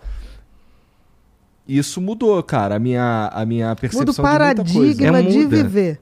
E é engraçado que, não sei, se- acontece muito com a Bia também. A gente está sempre junto, então vira e mexe acontece. É, a gente chega num lugar, as pessoas já ficam, ah, vocês estão me analisando. Ah, vocês estão. em, nenhum momento isso acontece. Até porque a gente desliga mesmo. A gente, quando quer sair, a gente quer sair para dar boas gargalhadas. A gente não quer estar ali naquilo. Mas até a gente, às vezes, precisa. Às vezes eu chegar e estou conversando alguma coisa com a Bia, a Bia vem e traz uma luz. Porque eu estou tão irrigado ali dentro daquela situação que às vezes eu não consigo enxergar. E isso é o que a terapia, a psiquiatria, de uma certa forma, nos ajuda a levar o outro a ter essa consciência dele. É, mas eu acho que a gente. é, é, isso aí a gente está falando de quem pôde chegar a um psiquiatra, quem pôde chegar a um Exatamente, é. psicólogo. É. Por isso que eu digo É. que assim, o fundamental é inspirar as pessoas. Então, é tornar o conhecimento tão acessível que você fala para uma criança, fala para o adolescente, e ele pode não entender o que você falou, mas ele sabe que aquilo tem algum sentido. É plantar uma sementinha. O conhecimento tem essa magia. É. Se você despertou uma coisa, um bom professor, por exemplo, não é o cara que dá a melhor matéria, mas que inspira você buscar aquele assunto. É verdade. Isso, isso das pessoas, se as pessoas soubessem que inspirar pessoas eh, deveria ser uma coisa que todos nós eh, deveríamos fazer. E eu estou falando inspirar pessoas, por exemplo, eu já fui inspirada por pessoas que simplesmente me deram um sorriso. Sabe, você chegar num, num lugar, a moça do cafezinho ou a moça que está varrendo o chão, olhar para você e dar um sorriso. Falei, cara, que coisa inspiradora. Na mesma hora, eu falo assim, por que, que eu tô com essa cara amarrada? Olha só. A mulher 5 horas da manhã ali, feliz. Então, assim, a gente tem que ter essa coisa de colaboração. Não existe, é, não existe convivência humana se a colaboração não existir. Então, essa coisa de você prender o conhecimento, isso implode em você. Essa coisa de você prender uma palavra legal implode em você. E as pessoas não se dão conta disso. Por exemplo, seja para o que for, a gente só pode ter uma felicidade razoável quando a gente se torna uma pessoa melhor, para a gente, mas também para as pessoas que nos cercam. É, é, o que eu digo que são a, a grande revolução da humanidade, ela vai começar no quintal da gente. Se todo mundo fizer um micromundo melhor, a humanidade como inteira vai ser melhor. É, e tu escreveu um livro inteiro sobre felicidade, né? e eu tava lendo aqui, bem interessado, é, a parte de trás aqui sobre. E a primeira coisa que tá escrita aqui atrás é: Você é feliz? Cara, quando as pessoas me perguntam isso, é, eu não sei responder, sabe? É, porque, nossa, ser fe... o que, que, é? Eu não sei o que, que é ser feliz. Eu sei o que, que é sei lá, é, sentir bem em algum momento, sabe? Mas. Isso é alegria. Ser feliz. É. Eu, eu, sei, será que isso, isso é, é alegria? Isso é possível? Claro que é feliz? possível. O que é ser feliz? Muito. Porque olha só, o que você falou, em alguns momentos, é alegria. Alegria é uma emoção que faz bem para você e contagia quem está ao redor uma boa gargalhada com, quando os você amigos. Tá com um grupo de amigos. Quando... Geralmente é, é, que geralmente as coisas que, que, que, vamos lá, acontece uma parada maneira para mim, ou pra. Sei lá, pra mim, vai. Acontece uhum. uma parada maneira para mim. É, eu olho para aquilo ali e, e penso, tá, isso daqui é etapa, é uma etapa que vai me ajudar a levar a esse objetivo que eu tô buscando aqui. Então eu não, eu não fico. Eu não sei se um dia eu vou alcançar esse objetivo, porque. Sei lá, ele é bem etéreo, sabe? É, mas. Sabe, não, não, acho que é, eu, eu vejo as coisas, tá, legal, isso aqui vai me ajudar a resolver esse problema, isso aqui vai me ajudar a atingir esse objetivo, isso aqui vai me, vai me levar ali, vai me levar aqui, vai. Isso é bom, mas. É, sabe, não sinto. Eu não, eu muito, é, mas aí, ó, que, que, que, o conceito, o conceito de felicidade teu já está errado no tempo. Eu também Você acho. Você está projetando ele para o futuro. Eu também acho que eu estou errado. Eu queria ser feliz. Então, assim, e aí você está buscando conhecimento só, agora. Olha você só, vai entender. É, olha só. É, a gente tem que saber o que é felicidade.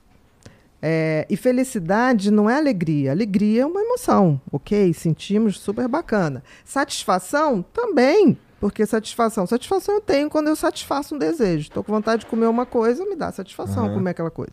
Agora, felicidade vem do latim de fecundo, né? Algo frutífero.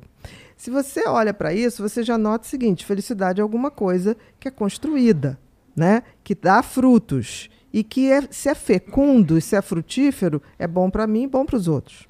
Vamos na raiz da palavra. Tá. Agora, Bom, é, teu livro é ciência e prática. Exatamente. Vamos, então assim, essa questão, você está acostumado com a felicidade do marketing, que é assim.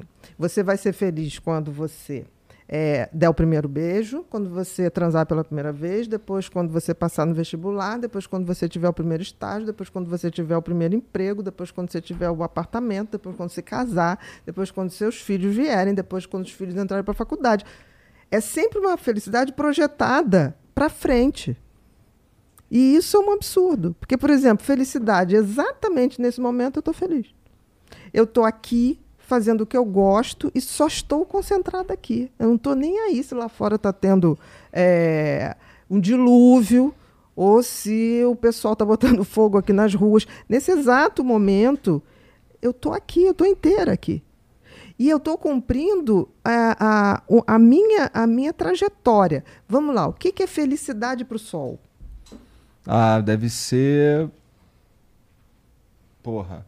Gerar vida.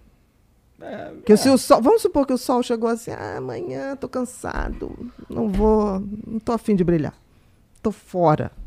Acaba a vida em pouco tempo. O que, que é felicidade para uma laranjeira?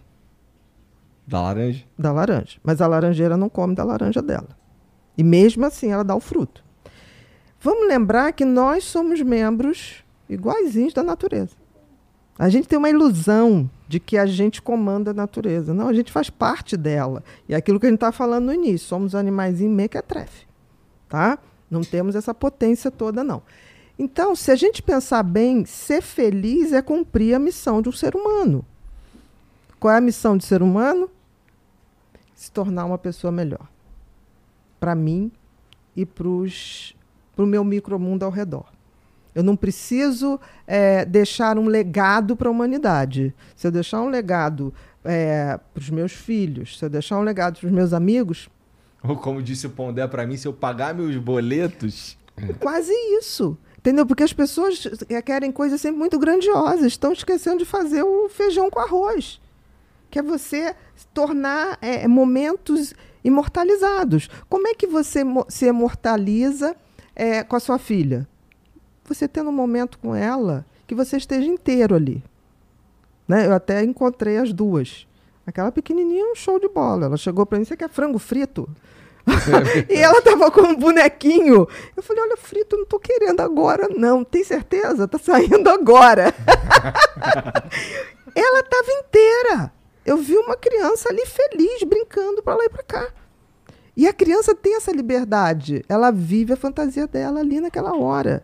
Aí ela, a tua mulher falou assim: vamos embora. Aí ela chegou assim: não quero ir embora. Aí se escondeu debaixo das almofadas, entendeu?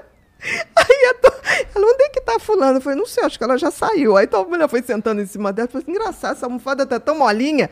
E aí eu vi ali que a tua mulher entrou na fantasia dela, ela fazendo a coisa dela felicíssima de tentar não ir embora, porque ela está feliz ali, naquele momento. Então, se a gente for resumir, ser um ser humano, todo mundo nasce humano. Não tem jeito. É espécie. Como os felinos nascem. Felinos. Agora, virar um ser humano, aí que é o nosso objetivo, que é ir se tornando uma pessoa cada vez melhor. E compartilhando isso. Né? De alguma maneira eu somar na vida dos outros, cara. Eu não posso ser subtração na vida dos outros. É essa a fórmula da felicidade. Agora, as pessoas vinculam felicidade a isso, entendeu? É que nem o, o, o, se você fosse deixar levar o seu ano inteiro pelo mapa do, das datas comemorativas, você está lascado. Você já está no Matrix, você não sabe. Que assim, final do ano, ok. Aí agora vem o quê? Carnaval. carnaval. Aí todo mundo já. Aí depois do carnaval, acabou o carnaval já. Calendário Coelhinho social. da Páscoa. Vamos, Coelhinho da Páscoa. Tá, tá. Acabou festa junina. Aí depois festa julina. Dia das Mães, em maio. Aí depois Dia dos Pais. Aí vem feriado de 7 de setembro. Aí vem. Dia Cara, das Crianças. Que loucura é essa? Você está sendo 100% manipulado. A tua vida está na mão de pessoas que estão nem aí para você e você acha que está indo na trajetória de ser feliz. Não, você está indo na trajetória de ser uma pessoa programada para dar lucro. Bom, ah, o próprio.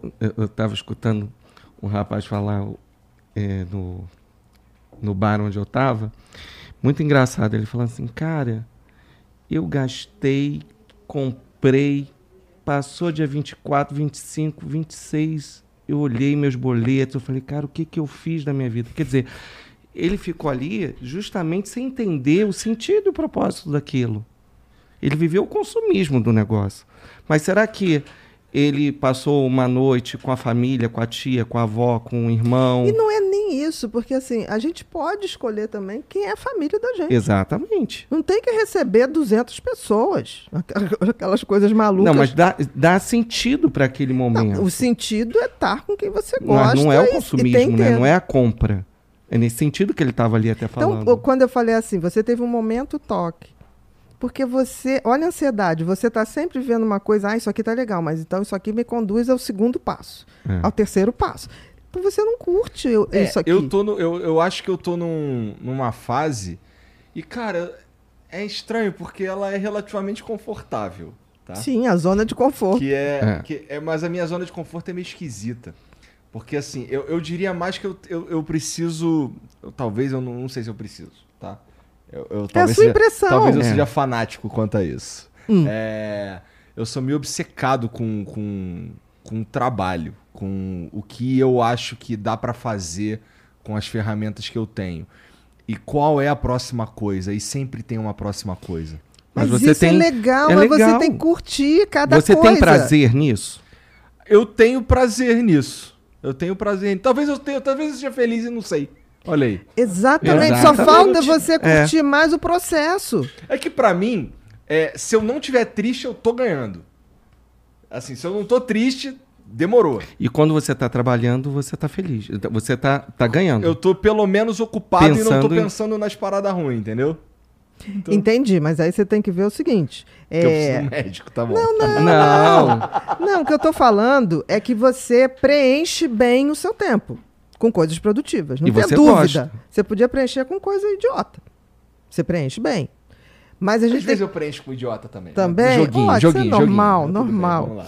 Mas é, não esquece é, de curtir cada momento. Não fica queimando etapa. Você vai para lá. O teu cérebro ele, ele é um desbravador, pelo que eu já vi. Ele instintivamente ele busca a próxima etapa. Mas você não precisa ficar pensando nela, ela virá.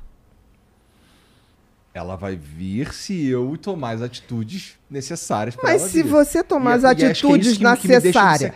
Tá, mas se você tomar as atitudes. Não, é, não impede de tomar, mas curte o processo de estar tomando cada uma delas. Eu curto. Essa, então isso é um bagulho que eu gosto, assim. Então, Eu ok. tava pensando assim, cara, hoje, hoje- ontem eu tava assim, cara, ainda bem que eu vou voltar. Eu tava- até falando com a minha mulher. cara, graças a Deus, cara, que eu vou voltar, porque, pô, tem várias paradas que eu quero pô, pôr em prática e conversar com as pessoas e, e- e conversar com a minha galera e vamos ver o que, que dá pra fazer aqui. E, pô, vamos ter uns projetos maneiros pra gente pôr em prática e fazer acontecer e tal. E, pô, e- e enquanto eu tô de férias. Sim. É, não, nada disso acontece. E aí eu, é, eu não gosto de férias. Por isso eu costumo dizer que eu não gosto de férias.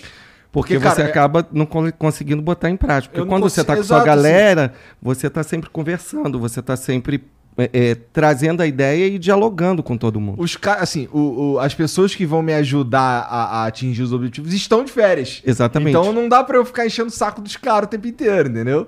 Aí eu fico, porra, cara, essa merda tem que acabar, cara. Mas sabe o que é interessante? Por exemplo, eu tenho uma cabeça inquieta assim também. Mas eu vou anotando tudo. Eu sinto falta de anotar. Eu, eu falei, tava falando com minha mulher também, eu preciso de um caderninho. Não, e, e use. Porque assim, quando você vai mapeando, botando ali os pensamentos que vieram, é, tem uma coisa interessante que você materializa uma ideia. Porque uma ideia é muito abstrato. Então ela pode se perder, porque outra virá rapidamente. Então você materializa. É tão interessante que se você bota ali e lê depois, ela já evoluiu um pouco mais. Ela mesmo, o teu cérebro vai abrindo caminhos. E se você deixar 15 dias e for conversar com o pessoal 15 dias, você já vai ter outra ideia daquilo tudo. E você já vai ouvir o que cada um vai dizer com uma sensação tipo assim: isso aqui. Isso, você amadurece, porque o cérebro, assim, a gente está num mundo que tem muita informação, mas não está tendo tempo dessas informações serem conectadas. As pessoas estão tão ansiosas que elas, é, elas não dão tempo do amadurecimento. Que informação é informação. Conhecimento é o que o cérebro faz com as informações. E o que eu, como meu drone, começo a perceber o que ele está fazendo e digo: hum, não, dá para fazer melhor. Você é dono do seu cérebro. Ele não é uma máquina autônoma. E isso é revolucionário. É. Começa a materializar. Eu faço muito isso. Eu, Eu- gasto uns. Eu tenho aqueles Moleskine, eu gasto uns oito por ano. Bastante. E eu já vou para as reuniões assim, tá, tá, tá, tá. Aí as pessoas pegam o meu caderno. Outro dia ele pegou um caderno. O que, que você Não quis dizer com nada, isso? né? Aí É eu porque- falei, isso aí. Aí comecei a falar, eu falei, cara, eu estava pensando que aquele filme do Homem-Aranha falando da antimatéria. Isso foi, Foi. semana passada, Foi. né? Que, porra, a gente já, já lida com a antimatéria. Aí ele olhou para mim, Bia, que antimatéria? Eu falei, olha, é uma aque- ficção, o SPECT, o SPECT, que é uma tomografia por emissão de pósitrons, é antimatéria. O pósitron é a- a- o elemento atômico contrário ao elétron, é o eletropositivo. Você simplesmente faz toda a, a- a formação de imagem a partir de você criar uma Ela polaridade. está falando de um exame que a gente De um exame que a gente faz para pra- ver o funcionamento cerebral. Então eu falei, cara, a gente já lida com antimatéria no exame que a gente faz. Então, assim, é, isso tudo eu vou anotando. Eu vou fazendo. Tem coisas que eu passo depois, eu falo, gente, nem eu entendi o que, é que eu quis dizer isso aqui, e nunca mais volta. Mas a probabilidade de voltar quando eu anoto é enorme. E essa, essa, essa abundância de informação que a gente tem o tempo inteiro, é... eu, eu tomo um cuidado de não. De faço, eu faço até uma força até. De, cara, olha, esse tipo de coisa aqui é, não me interessa mesmo, então eu vou não assim, eu vou não saber isso. Eu, eu quero não saber isso, sabe? Que então eu- ótimo. Eu, vou ah, tá falando, por exemplo, uns assuntos que sei lá, tá falando da vida dos outros. Eu não quero saber da vida dos outros. Então você tá falando, eu tô tá, eu não quero saber disso. Amanhã se me perguntar, eu não sei o que, que é isso. E eu não sei mesmo. Sabe? Isso você Então, tá assim, fazendo? Minha, minha mulher até me sacaneia, que fala assim, porra, mas eu falei contigo, não sei o que, o cara, é que, é que isso daí eu não tava interessado, eu tava, minha cabeça tava em outro lugar e eu, eu tava bem mais interessado em outra Mas coisa. olha que interessante, você está usando a seletividade. Selecionar as informações que você quer que chegue. Porque se a gente pensar bem, se a gente absorvesse todas as informações que a gente é bombardeado, querido, a gente vivia 30 anos. O cérebro entraria em exaustão, em piração. Por isso que a gente tem que dormir, por isso que a gente tem que esquecer. Porque tem gente que fala assim, ah, eu esqueço. Eu falo, graças a Deus. Porque assim, senão não tem mais entrada. Você tem que selecionar o que não interessa. Então, isso, a possibilidade de você fazer isso aumenta muito a possibilidade de você hiperfocar naquilo que você quer chegar. É, bom, sem saber desses, dessas ideias científicas e tudo mais, era uma noção que eu achava que eu, que eu tinha. Que era, Intuitivamente. Eu não vou. Cara, se eu prestar muita atenção nisso aqui, ou se isso daqui tomar conta do, que eu, do meu pensamento, vai me atrapalhar eu fazer outras coisas. Então, esse problema aqui é seu, e esse daqui é meu, e eu vou prestar atenção nesse. E você presta atenção nesse, e eu não quero saber desse. Eu vou ficar nesse aqui. Sim, aí o que, que você faz quando você faz isso? Você aumenta muito as chances do teu cérebro focar maior energia naquilo que te interessa. A probabilidade dele mexer aquela terra e, e gerar frutos é muito maior. Muito grande. A gente tem que ser seletivo. Não existe essa pessoa. É, antigamente tinha uma coisa que a pessoa falava, ah, o cérebro pode fazer 10 coisas ao mesmo tempo. Mentira, faz 10 porcaria. Porque ele faz uma bem. Essa coisa de você é, tá, tá lendo, tá ouvindo música, tá escrevendo, tá é, atendendo telefone. Não existe. Por exemplo, quando eu vou escrever, eu desligo tudo. É uma rotina, assim, quase monástica. Ih, rapaz, falar nisso eu vacilei. Porque eu tinha prometido pros caras que eu ia dedicar uma hora do meu dia todo dia a partir de hoje, que já não vai mais dar, mais dar Será? pra, pra É. escrever alguma coisa. E a escrita, você vai ver isso. Por exemplo, o que, que eu faço? Eu Eu levo começo amanhã. e faz uma coisa. O teu cérebro, quando você sentar para escrever, ele vai tentar todos os artifícios para te tirar dali, porque ele está em zona de conforto. Ele está certo. Aí ele vai te dar sede, vontade de fazer xixi, tá, tá, tá, tudo. Eu, quando começo a escrever, assim, eu faço xixi antes, eu vou, boto tudo em volta que eu vou precisar. Os dois primeiros dias começo- devem estar Não, ali. a primeira semana é insuportável. Depois você vai Porque condicionando. tem dias que eu sento e olho, sai nada. Aí eu fico assim, não tem problema, a gente vai ficar aqui uma hora e meia sem sair nada. A hora, eu Não deixo meu levantar. cérebro no limite, eu falo para ele, tem problema nenhum. Se você não quiser botar nada, também não vai fazer nada. Você vai ficar aqui. Você, Igor, para conseguir cumprir essa etapa que você não conseguiu hoje, é exatamente Desliga desligar tudo. tudo. Senta, e vai definir um olha, horário. Sem É que eu celular. esqueci. Não foi nem que eu É. tentei. Sem celular, esquece. Esquece tudo. Deixa a aguinha Pô, peraí, tu escreve aonde? em casa. Mas no computador. Não, Não. à mão. Ah. Eu escrevo à mão. Eu tenho uma velocidade de escrever à mão e tem uma outra coisa. Eu escrevo a bic. Não tô. é, são nove bits no máximo, entre sete e nove, mais ou menos. Então, o que, que eu faço? Eu pego aqueles, as folhas, numero, e aí quando ele embala, tá, tá, tá, eu vou jogando no chão, aquilo fica o caos. Depois eu junto aquilo tudo e mando para digitação. Por quê? Eu comecei a escrever em computador. Aí quando eu ficava assim, "Ah, agora eu vou parar, pegar uma aguinha. Quando eu voltava, eu lia na tela para ver onde eu tinha parado. Aí começava a autocrítica. Nossa, esse negócio faz o menor sentido. Aí eu começava a censurar a coisa antes de estar de brotar. Eu falei, não, isso não vai dar certo. E quando eu faço assim, jogo no chão, acabou. Eu só vou ver Ela vai numerando. o né? livro, quando ele está pronto, já batido, ninguém faz revisão antes, porque aí eu vou falando, não, isso aqui é gordura, não, isso aqui já está bem claro aqui, isso aqui. Aí bate de novo, aí depois que vai para revisão. É impressionante. A tela do computador me, me, me voltava para, tipo assim, ver o te... até para ver onde eu tinha parado, né? Aí, zzz, na mão não tem como fazer isso. É TDAH, né? A gente. qualquer coisa pode distrair a gente. É, especialmente se você estiver fazendo no Exatamente. computador, que tá conectado à internet. Aí Vai, vem uma aí mensagem. Você vê a mensagem do WhatsApp ali Exatamente. entrando, vê não sei o quê, né? Se você se isolar, cara, vai chegar uma hora e der esse comando pro teu cérebro. A gente vai ficar aqui de boa. Você tem todo o tempo do mundo. Na hora que o bicho liga, aí você vai passar de uma hora. É. Porque Demora aí um ele pouco, falou: mas depois você engrena. me estimulou. Agora eu tô rodando, senta aí. Então já aconteceu de eu ficar mais tempo e eu querendo levantar e o bicho. "Hum, Tem mais coisa. Fica aí que agora eu vou falar. É, é isso que é bacana, né? Tipo assim, a gente tem uma máquina maravilhosa. A gente tem um cérebro que é uma Ferrari. Você agora tem que saber coisas? dirigir, né? Ó, muitas coisas assim. É, primeiro que elas vêm do nada. Uhum. Primeiro, sei lá, tô tomando banho. Vem umas ideias aí que eu fico, caralho, isso aqui é legal, não sei o quê. Não, não esqueço muito, não, mas geralmente eu preciso de uns gatilhos pra. Pra, pra- relembrar de lembrar. tudo que você. O que eu geralmente faço é trocar aliança de dedo. Eu, Entendi. eu troco a aliança de dedo e aí ela Perfeito. incomoda na outra mão. Eu, por que que eu botei isso aqui? Porque você tinha que... Aí você vai fazendo É. as conexões. É.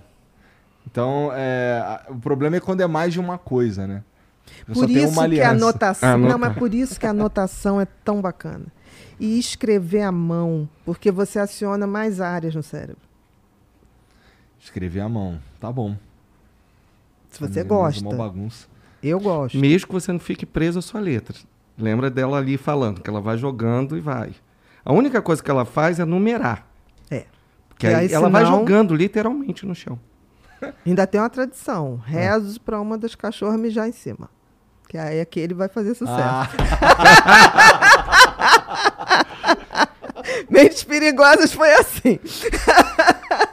Aquele, aquela, aquela mancha de xixi, eu falei, todo mundo desesperado. Eu falei, não, deixa, deixa secar. já vai com perfume. Exatamente. Primeira vez que a revisora chegou, ela falou assim: tá mijado. Eu falei: é, é sorte. Que nem xixi de bebê. Entendi. É, então, é, mas eu, isso é uma parada que tem uma. Vira e mexe, aparece os caras perguntando se eu não, se eu não gostaria de, de, de, de ter um livro. Não necessariamente escrever, porque eu, é, eu poderia contar as Alguém. coisas pra alguém e alguém escreve. Mas eu, Exatamente. cara, se eu for fazer, eu quero escrever. É, engraçado. Eu também penso assim. Não, sem preconceito nenhum. É, não, nenhum quem faça, é. Quem faça diferente. Eu queria até conseguir fazer diferente. Mas eu acho que a coisa artesanal, né? Ele Eu perde acho, um que, pouco. eu acho que, sei lá, acho que se, se alguém escrever pra mim, não vai ter a minha alma. É E- muito difícil. Acho que existem pessoas até que conseguiram esse tipo de parceria. Mas é muito difícil. Ainda mais na velocidade que você o pensa. Que eu né? tinha, o que eu tinha muita dificuldade, depois do neurofeedback, isso mudou muito pra mim, é que... Vai ter que me dizer o que que é o Uhum. neurofeedback Ah, já tá. já. Tá bom. Tá. É, eu tinha que gravar. Tu Isso- gravava a tua própria é, voz? mas na verdade isso veio da Bia. Bia que me. Porque quando eu fui tentar escrever, eu rodava. É diferente da palestra quando eu tô falando, quando eu estava escrevendo. Aham. E aí eu, eu ficava ali, rodava, rodava, rodava. E aí a Bia me deu o toque de eu gravar É o porque que eu queria gente que que eu tem maior tivesse. facilidade com linguagem escrita e tem gente mais aí- com a linguagem é. falada, ouvida. Você tem muito mais É. facilidade E com a aí, linguagem o que, que eu fazia? Eu gravava e depois eu sentava e escutava. E aquilo ia fazia com que eu conseguia organizar e pautar aquilo todo. Hoje, depois do neurofeedback, eu já consigo escrever O sem. que é um neurofeedback? Vamos lá. Neurofeedback, eu voltei a estudar depois de um tempo, né? Você conhecer. Depois que você começa a conviver com a Bia, ela vai te dando muitos Não estímulos. deixa ninguém ficar sem estudar. né? Então, além dela pensar em casa, ela vai pensando também nas coisas. Ela vai anotando. Quando ela volta das férias, ela volta também. Alex, eu pensei nisso para você. Né? E, e é a ajuda do conhecimento que a gente falou agora há pouco, né? Buscar. E realmente eu voltei para a universidade e fui fazer neurociência. E lá começou a me trazer assim, o que que eu vou pesquisar? O que que eu vou fazer como defesa? E aí ela falou assim, Alex, tem várias formas de modulação agora. Neuromodulação, que Neuromodulação. são técnicas que modulam o cérebro sem remédio. tá. Tipo E aquele a- choquinho? E Não, o choquinho não é choquinho. não é Ali são ondas não. eletromagnéticas, que é estimulação magnética. O neurofeedback é você liga o, o cérebro, eletrodos. os eletrodos, com o computador. Então você faz uma interface computador-cérebro. Você que gosta de game, É. é maravilhoso. Porque é como se você alinhasse as ondas eletro, as ondas cerebrais. O cérebro, ele trabalha é, tudo no cérebro é eletricidade. Tudo. Tudo. Um pensamento, um, um andar, um caminhar, um mexer de mãos, tudo. E tem vários grupos de ondas elétricas no cérebro. Você tem ondas alfas, beta, gama, teta. Você tem várias. E o que acontece é que essas ondas têm que ser muito bem distribuídas. E elas Por estão exemplo, meio disfuncionais ali, por isso Geralmente. Aqui na frente a gente precisa muito de beta. Beta é a onda do trabalho. Por exemplo, na hora que você está produzindo, na hora que você está focado, você precisa de onda beta. Na hora que você relaxa, você precisa muito mais de onda é, alfa ou teta. Então, assim, existem vários tipos de onda. Só que tem que nem sempre a gente está com isso harmonizado. Às vezes está tipo onda beta, onde tinha que ter alfa Tá. por estresse, por qualquer tipo de coisa. Então, o neurofeedback é como se fosse um- uma ginástica cerebral, um exercício. Onde o computador vai mapeando onde tem ondas certinhas, legais, e onde está tudo uma parafernália. Imagina entendeu? um Muito interessante. Imagina uma sala pegando fogo, né? Essa sala aqui pegando fogo. A gente no início não sabe é, no mapeamento cerebral, é, a gente entra e vê o fogo. Então a gente começa a apagar. E isso é muito comum na vida da gente, porque aí a gente apaga aqui e aumenta ali. E o mapeamento cerebral que a gente faz através desse amplificador do eletrocefalograma, a gente consegue perceber nitidamente aonde está trazendo o desalinhamento. É Então, gente- onde começou o aonde curto-circuito? começou o curto. E aí a gente começa por ali. A gente vai alinhando aquilo, que naturalmente a gente começa a fazer um alinhamento total. Isso, leigamente, assim, para você entender, é, eu coloco um computador na minha frente que conecta esse amplificador, que conecta numa touca ou em fiozinhos, que cada dia está ficando mais moderno. Antigamente a gente botava uma touca com tudo. Hoje a gente vai direto no ponto, né? Coloca ali aquele fiozinho no protocolo que a gente quer trabalhar.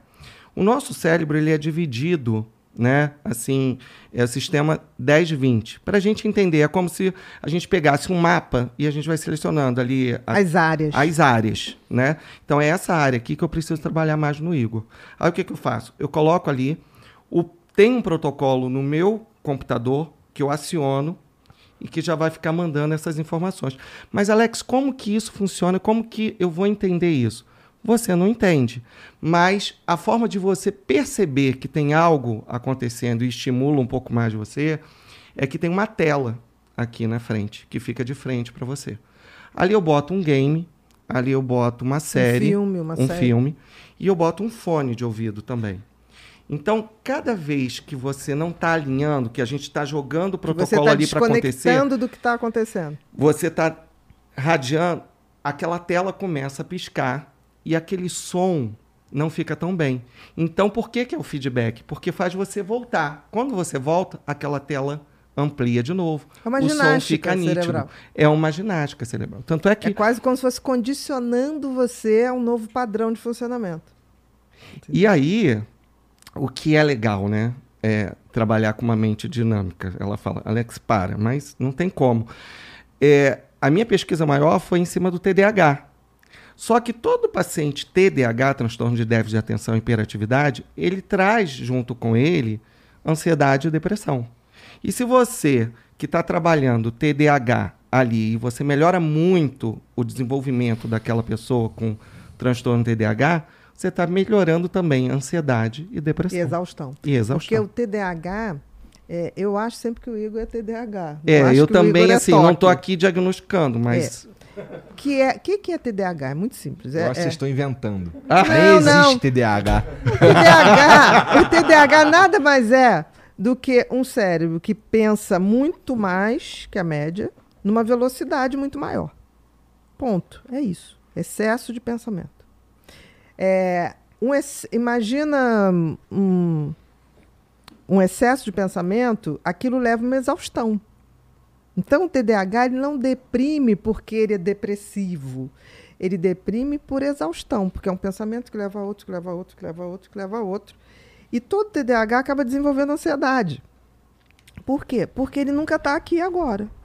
Ele está aqui pensando ali, ali, ali, ali. Ele tem mil pensamentos ao mesmo tempo. Exatamente. Então, isso é, é como se fosse uma tempestade de pensamentos. E isso, de vez em quando, dá exaustão. E isso aumenta a ansiedade. Por isso que, em alguns momentos, você pode ficar ligeiramente obsessivo. Pelo excesso de ansiedade. É, uma outra coisa que eu percebi também, até já conversei com, com, com outros caras, conversei com o Wesley e com o. Como é que era o nome do outro cara, gente? Tu lembra? Não, né? É um outro cara que trabalha com ele também. É um desses programas que a gente gravou pra, Uhum. pra exibir no final do ano. E a gente tava falando sobre sono. E aí eu falei pra eles, cara, é, quando começa a bater, quando começa aí, cara, tá querendo vir crise, não sei o que, eu já sei que é porque eu tô cansado.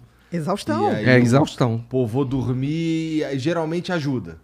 Mas é isso que eu estou falando. Um cérebro hiperativo é que nem um motor de carro muito possante. Ok, você pode esticar a marcha, mas você tem que parar aquele motor, senão ele esquenta. Por exemplo, eu sou uma pessoa que eu não, não posso me dar o luxo de dormir mal. Eu tenho que ter um ritual de dormir. Eu aprendi isso depois de muito tempo, porque eu tinha, de vez em quando, essa coisa, um, um desânimo, um cansaço, mas era falta de sono. E quando dorme, regula. Cara, regula muito. É. Regula Bom, muito. eu preciso muito organizar o meu sono, porque é uma zona. É. Vamos lá. Cara, eu cheguei ao ponto de tomar Zolpidem e lutar contra o sono só pra ficar loucão. E aí, Bia? Acredito. Olha, não só você. Você. Você e muita gente e vou hoje. te dizer, hoje é a substância mais vendida no Brasil. Zolpidem? É. Caraca. E tá mais capotando vendida. muita gente. E tem uma coisa que ele é um hipnótico. O hipnótico não é uma coisa que te relaxa lentamente para você entrar naquele processo de dormir. O hipnótico é como se ele te desse uma paulada na cabeça. E você tá tendo a sensação, o leigo, tá tendo a sensação, não só o leigo, né? Porque tem muita gente agora na faculdade e tem feito isso. Você tem a sensação que você acha que você dormiu, mas você não dormiu. Você vai encurtando o sono. É. Entendi. E cada vez mais você tem que usar mais. Eu peguei uma paciente que chegou no meu consultório tomando 48. Que que é isso? Não, É. existe. Como é que ela tá viva? E aí você está falando para resistir, e aí o processo começou o seguinte: ela tinha um, um namorado, esse namorado usava muita maconha e ela não queria usar. Aham. E aí ele um dia falou assim: ah, não dá, porque a gente fica em conexões totalmente diferentes. E aí ele falou: faz o seguinte, toma esse remédio e não dorme. Faz o mesmo efeito. Ela foi, né? Aí foi, foi. Nossa. O que, que aconteceu? Chegou um, um- um ponto que ela é, não lembrava, porque ele vai apagando, né? Então, ela não conseguia ficar mais sem, ela não dormia e ela foi aumentando. Então, era uma coisa tão engraçada que ela tinha buracos na memória. Porque o hipnótico dá buracos na memória. E você Por não vai exemplo, percebendo, vai o- ficando, o, o- seu o cognitivo vai... Zolpidem- blum. É, ele, ele, além de mexer barbaramente na memória, deixar buracos, é, é quase um pré-anestésico, né? Ele faz uma outra coisa que é risco de convulsão. Eu tive uma paciente idosa que ela começou a tomar. Aí, ai, que maravilha. Acho que foi o cardiologista que deu. Aí um dia ela. Ai, mas eu tô dormindo pouco, vou tomar mais um. Aí eu tô dormindo, ah, não tem problema. O primeiro dia é não, maravilhoso. não, não tem nem receita É. azul, né? É receita é branca. isso ainda é pior, porque que é não tem a, coisa é, porque o a, a receita azul, ela pelo menos é controlada, então você precisa estar ali naquele controle. Então uma receita branca é muito mais fácil para você conseguir. Para conseguir é muito mais fácil. Então, é, tem esse risco de convulsão. E aí ela teve um- uma, uma ameaça de uma convulsão. Aí eu falei, você toma isso? Ela não tinha falado para ninguém. Não tem, mas foi o médico que me, me passou. Eu falei, quanto ele passou? Não, ele passou há dois anos atrás, um para tomar 15 dias. Porque ele é um, por exemplo, ele é uma coisa muito interessante quando você faz uma cirurgia e que você não pode ficar acordado ou porque você não pode se mexer. É, é muito interessante. Mas se você for ver na bula do Zolpidem, está lá, é um uso por um tempo limitado. Você já ouviu falar no Boa Noite Cinderela? Uhum. É Aquilo que joga na bebidinha Aham. e apaga a pessoa? É exatamente E isso. é interessante porque ele corta. Se você resistir um pouquinho, não tem problema nenhum. Você, porque ele, ele mexe no apagar do cérebro, mas ele não mexe tão profundamente na parte motora. Então você é capaz de sonambulamente fazer uma opção de coisa. É, bom. E aí você sai batendo aí em tudo, você acorda todo roxo e acha que alguém te bateu dentro. Exatamente. É, Teve um caso, né, de uma pessoa que aconteceu isso. exatamente. É melhor não falar. Meu E- é, Teve. sim. Eu não sei, gente. Davi, se for vida dos outros, eu não sei. É, Não, mas, mas a, era a pessoa pessoa achou que Sei, sei. a pessoa achou que A tinham casa foi entrado no invadido, apartamento, tinha entrado. invadiram, bateram e vamos E no correr fim era atrás. Zolpidem. Vamos olhar a câmera e ninguém achava nada nas câmeras, era o Zolpidem. Meu Deus, cara. Bom, é, não, no meu caso, eu eu- o, o médico me receitou porque é, eu, eu só sinto sono de verdade 4 horas da manhã. Mas aí que tá, o sono, é, a gente já perdeu há muito tempo o tal do círculo circadiano. Sim. Então você tem que recuperar isso, eu tenho que jeito. recuperar isso. E aí você tem que ter uma disciplina. é, por exemplo, eu, nove, meia, dez horas, eu já começo a pagar tudo. E vou te É dizer. a famosa higiene do sono Cara, que você melhorou demais. É. Memória, produção, é uma coisa que depois. E acordo cedo. Eu durmo cedo e acordo cedo. Todo mundo fala isso. que Quer ver uma demais. coisa que acontecia muito depois comigo? de um mês, você vai falar, cara, meu tempo esticou. É uma coisa tão interessante que você fala assim, não quero mais aquela coisa. Tanto que quando alguém me fala assim, ah, vai ser de madrugada, eu fico pensando, quanto tempo eu vou levar para recuperar essa Esse noite? Entendeu? Tem que valer muito a pena. Tem que ser uma noitada assim, de muita conversa, de muito bate-papo, de muito gargalhada. E vamos, não tem problema nenhum. Agora, o que não importa, a Bia pode me corrigir qualquer coisa, mas não importa se você vai dormir às quatro toda noite. O que vai mudar isso é a forma como você vai conduzir quando você chega às quatro horas da manhã para você ir dormir. Não, discordo. No sentido de Discordo relaxar, porque, por desligar exemplo, celular. a produção de serotonina Ah, sim, é verdade, é. feita de é, três a quatro a, a cinco da entre manhã. ex- de, de Exatamente. hormônio de crescimento. Aí você vai É. falar, Bia, eu não quero mais crescer. Sim, mas você É. quer ter massa muscular. Para ter dignidade de Ele vida. ficou, ele agora tá meio perdido nisso. É porque, Porque o GH também é produzido na madrugada. Não, mas é verdade. exatamente, é. Por que, que eu vou, vou me injetar um troço se eu posso dormir na hora certa? Basta você não comer açúcar depois das 20 horas e dormir na hora certa. Eu produzo. Porque eu vou crescer? Não, mas eu quero ter massa muscular para continuar caminhando, continuar independente. Mas você dorme às quatro por quê? Porque- Porque realmente isso que a Bia explicou, para as pessoas entenderem. A gente é, tem essa fase. Tanto é que a gente, se a gente quer descobrir se uma pessoa está em depressão, né? Normalmente depressivos explica um pouco mais sobre isso. É porque a gente sempre separa ansiedade e depressão. Se você deita na cama e fica fritando, Em geral, é ansiedade. em geral é ansiedade. Se você pega no sono e depois das três fica aquele sono picotado, você está começando a apresentar sinais Uma de depressão. exaustão. A exaustão. A exaustão. Por isso que ela Pode ir falou que depressão. essa coisa das quatro horas, realmente, você ir dormir às quatro horas, você está pulando isso. Você pula momentos que o teu cérebro precisa é, de um descanso qualificado. Você cospe na evolução. Mas você dorme, você vai... Ele pega o que, o, que o, o design do universo criou. Tipo assim, olha, você dorme aqui, aqui vai ser liberado melatonina, aqui vai ser serotonina. É. Você o tá cara querendo levou desafiar um o tempão. cara. GH, e você fala assim, não, mas não quero.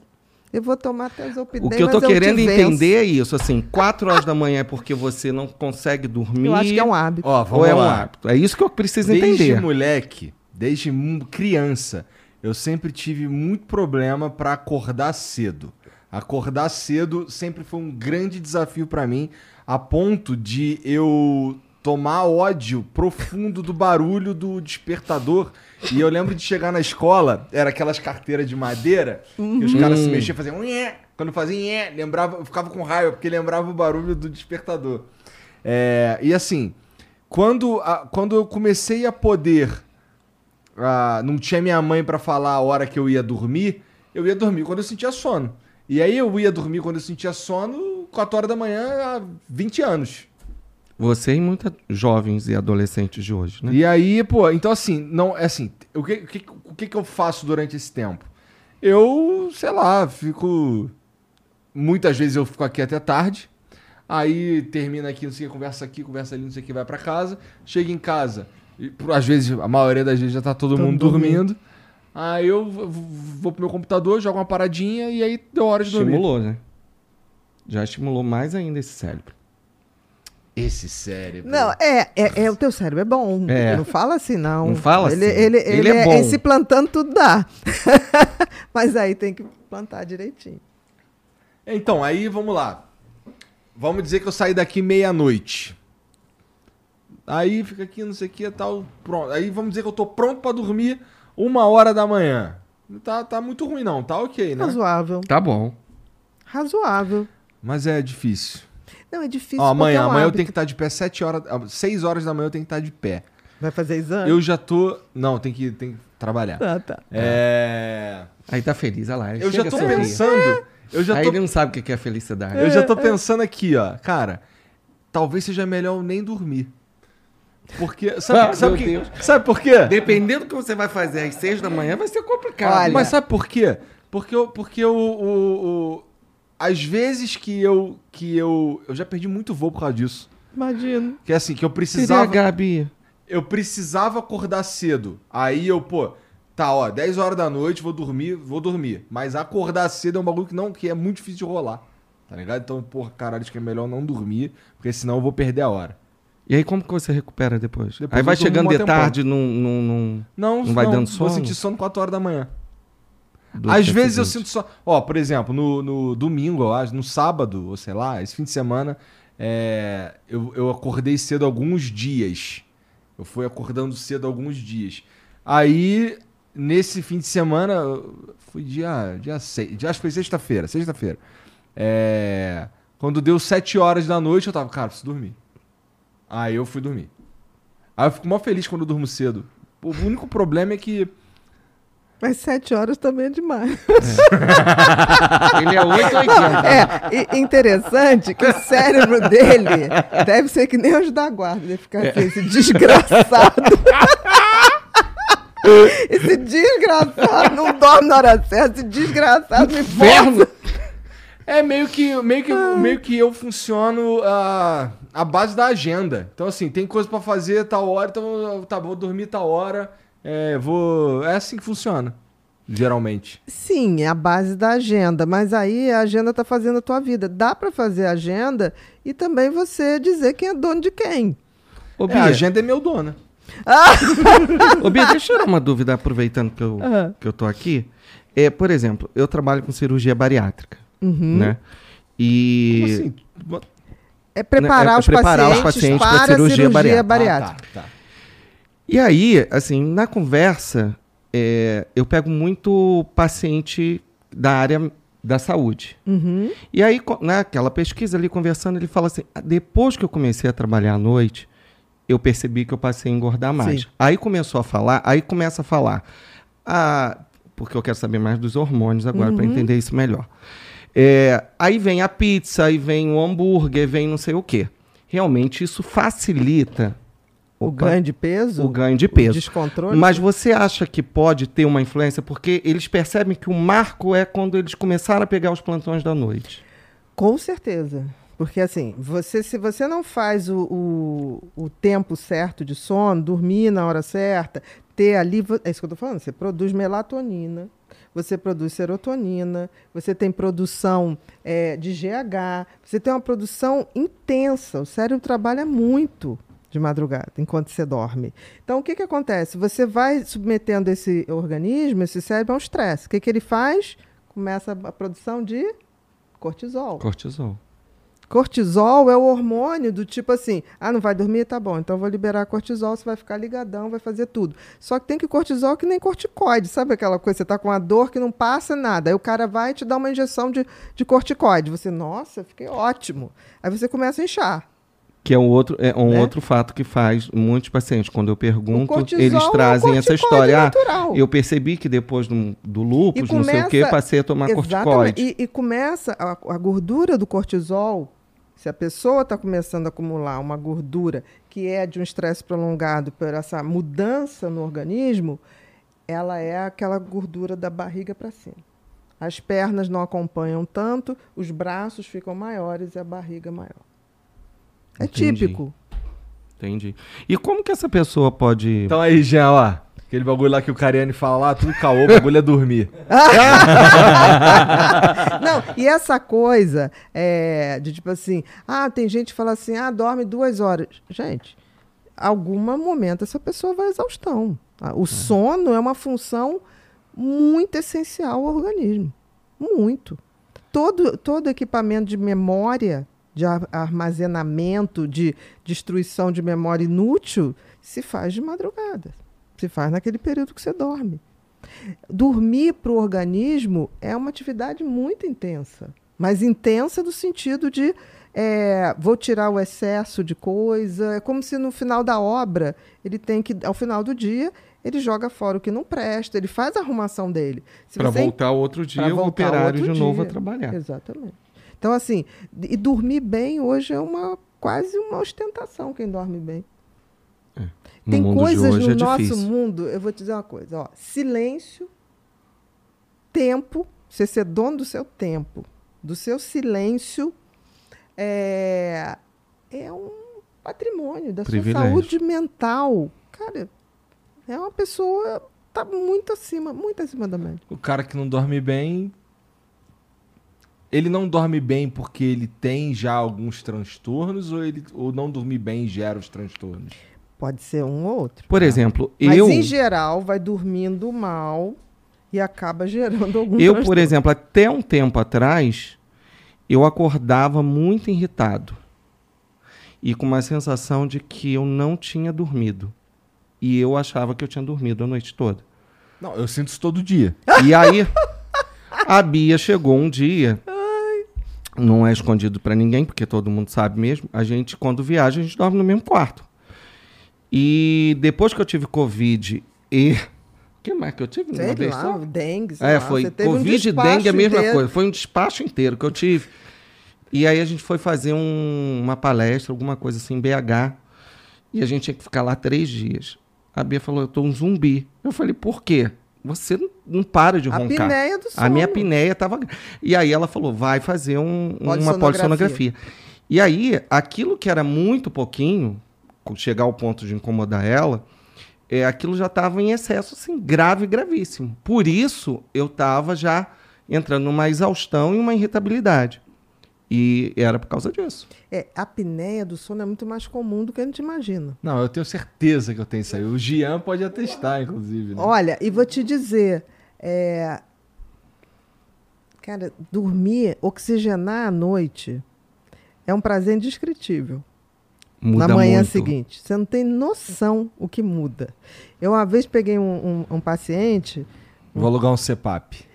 testa. Mas, assim, pede um cara bem, bem treinado, que faça adaptação para você, vá na tua casa, vê onde você dorme, é esse travesseiro, é esse aqui, e monte ali. Isso me ajudou muito, mas Não, hoje eu não ajuda- durmo mais de É CEPAP. porque eu fiz um procedimento. cirurgia. Ele fez a cirurgia no dele, podia, porque tem uns É. que não pode. É, no Tem meu gente caso, não eu sou pode. muito gordo. Aí é, eu acho que, que. Bom, pelo menos isso todo mundo fala. Não tem nada a ver. Eu Não sou bem magrinho e, não, e, e acontecia isso. Isso é muito relativo. Pode até ser, É. mas assim, é, Colabora. predomina, colabora, pode ser. É, eu peguei um paciente, foi assim, o pessoal me ligou, olha, fulano né, assinou um contrato e tá botando, não aparece, tá o caos a vida dele. Falei, tá. A gente acha que ele tá com depressão. Aí eu falei, tá bom, leva ele lá. Aí foi, foi acompanhado do filho, e aí eu tô vendo aqui, o cara tinha infartado um tempo atrás. Eu falei, coisa estranha, você infartou com colesterol normal, com HDL bom, tem alguma coisa errada, porque não era um hipertenso. Falei, tem alguma coisa errada. Aí eu fui, fui vendo todas as possibilidades, chegou uma hora e falei, você ronca? Aí o filho dele fez assim pra mim. Não, doutora, eu vou lhe dizer uma coisa. Eu morava com meu pai. Aí eu não conseguia dormir por causa do ronco. Aí eu mudei no mesmo prédio para outro apartamento. Também não consegui, que eu ficava ligado no ronco dele. Aí eu fui morar dois quarteirões. Hoje eu durmo. Eu não sei como é que dormem lá. Eu durmo. Tá. Aí, aí o pai, não acredito, não sei o que, ele gravou e mostrou. Aí o pai olhou e falou assim: caramba, que som desarmônico. Foi assim que ele topou é, é, se tratar. Aí eu falei: olha, você não tem nada. Você só precisa. Fiz o, eh, mandei a polissonografia. Me liga de madrugada da, da, do exame. Ah. E o meu telefone tocando, tocando, tocando, atendi e falou assim: a senhora pediu o exame? Falei, pedi. Falou assim: olha só, vou liberar esse cara aqui, hein? Porque ele vai morrer aqui na minha mão. ele faz 59 paradas respiratórias em um minuto. Ele só respirava um segundo por minuto. Aí eu falei assim: pode liberar. Que isso? Foi. Tô te falando. Por É. isso ele tinha feito infarto. Não, pera, também não é assim, Não, Jesus. Não, peraí. No- tem uns 28 segundos a mais aí.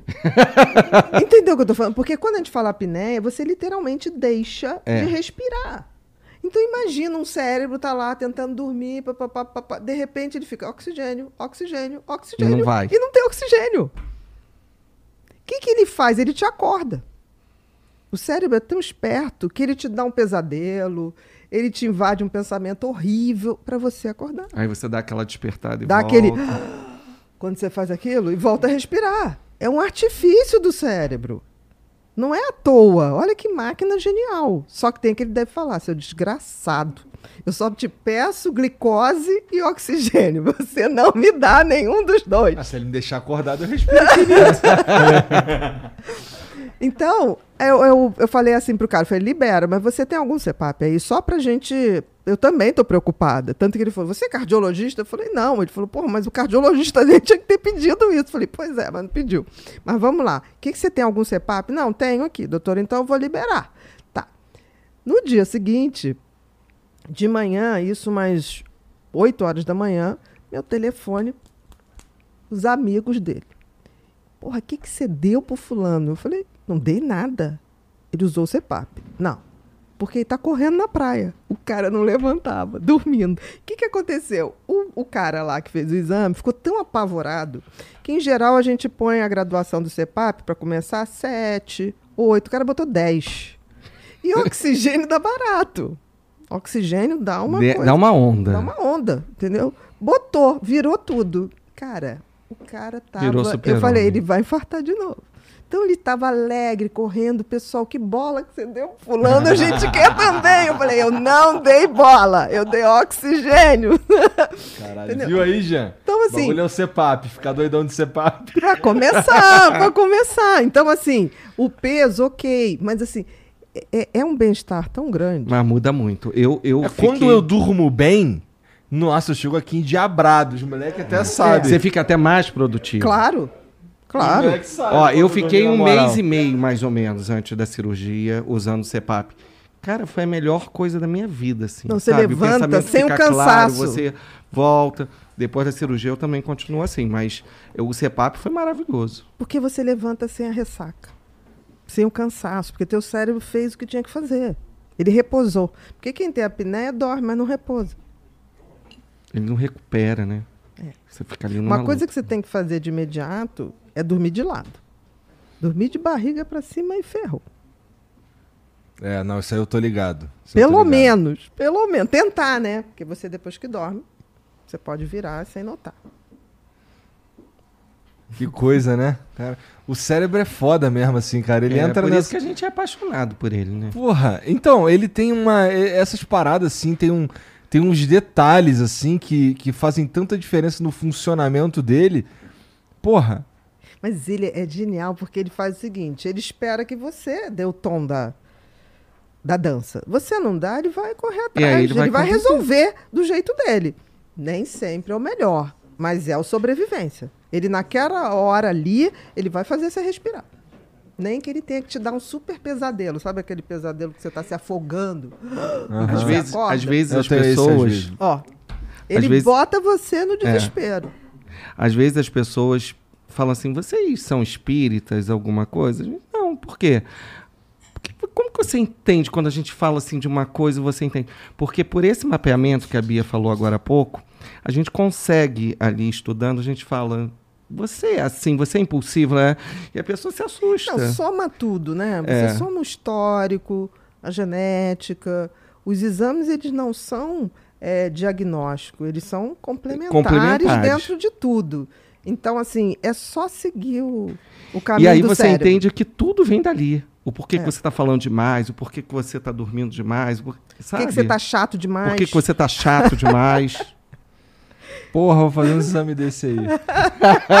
Como é que é o nome? Neurofeedback? Não, Não, neurofeedback é já é uma- pra tratar. Aí é, é a cintilografia de perfusão cerebral, que é essa que você vê as áreas Ah, funcionam não, já mais ou desisti, o nome é menos. muito complicado. O Não, mas o exame é mapeamento rápido. cerebral, o é exame, tudo o exame é rápido. É gostoso.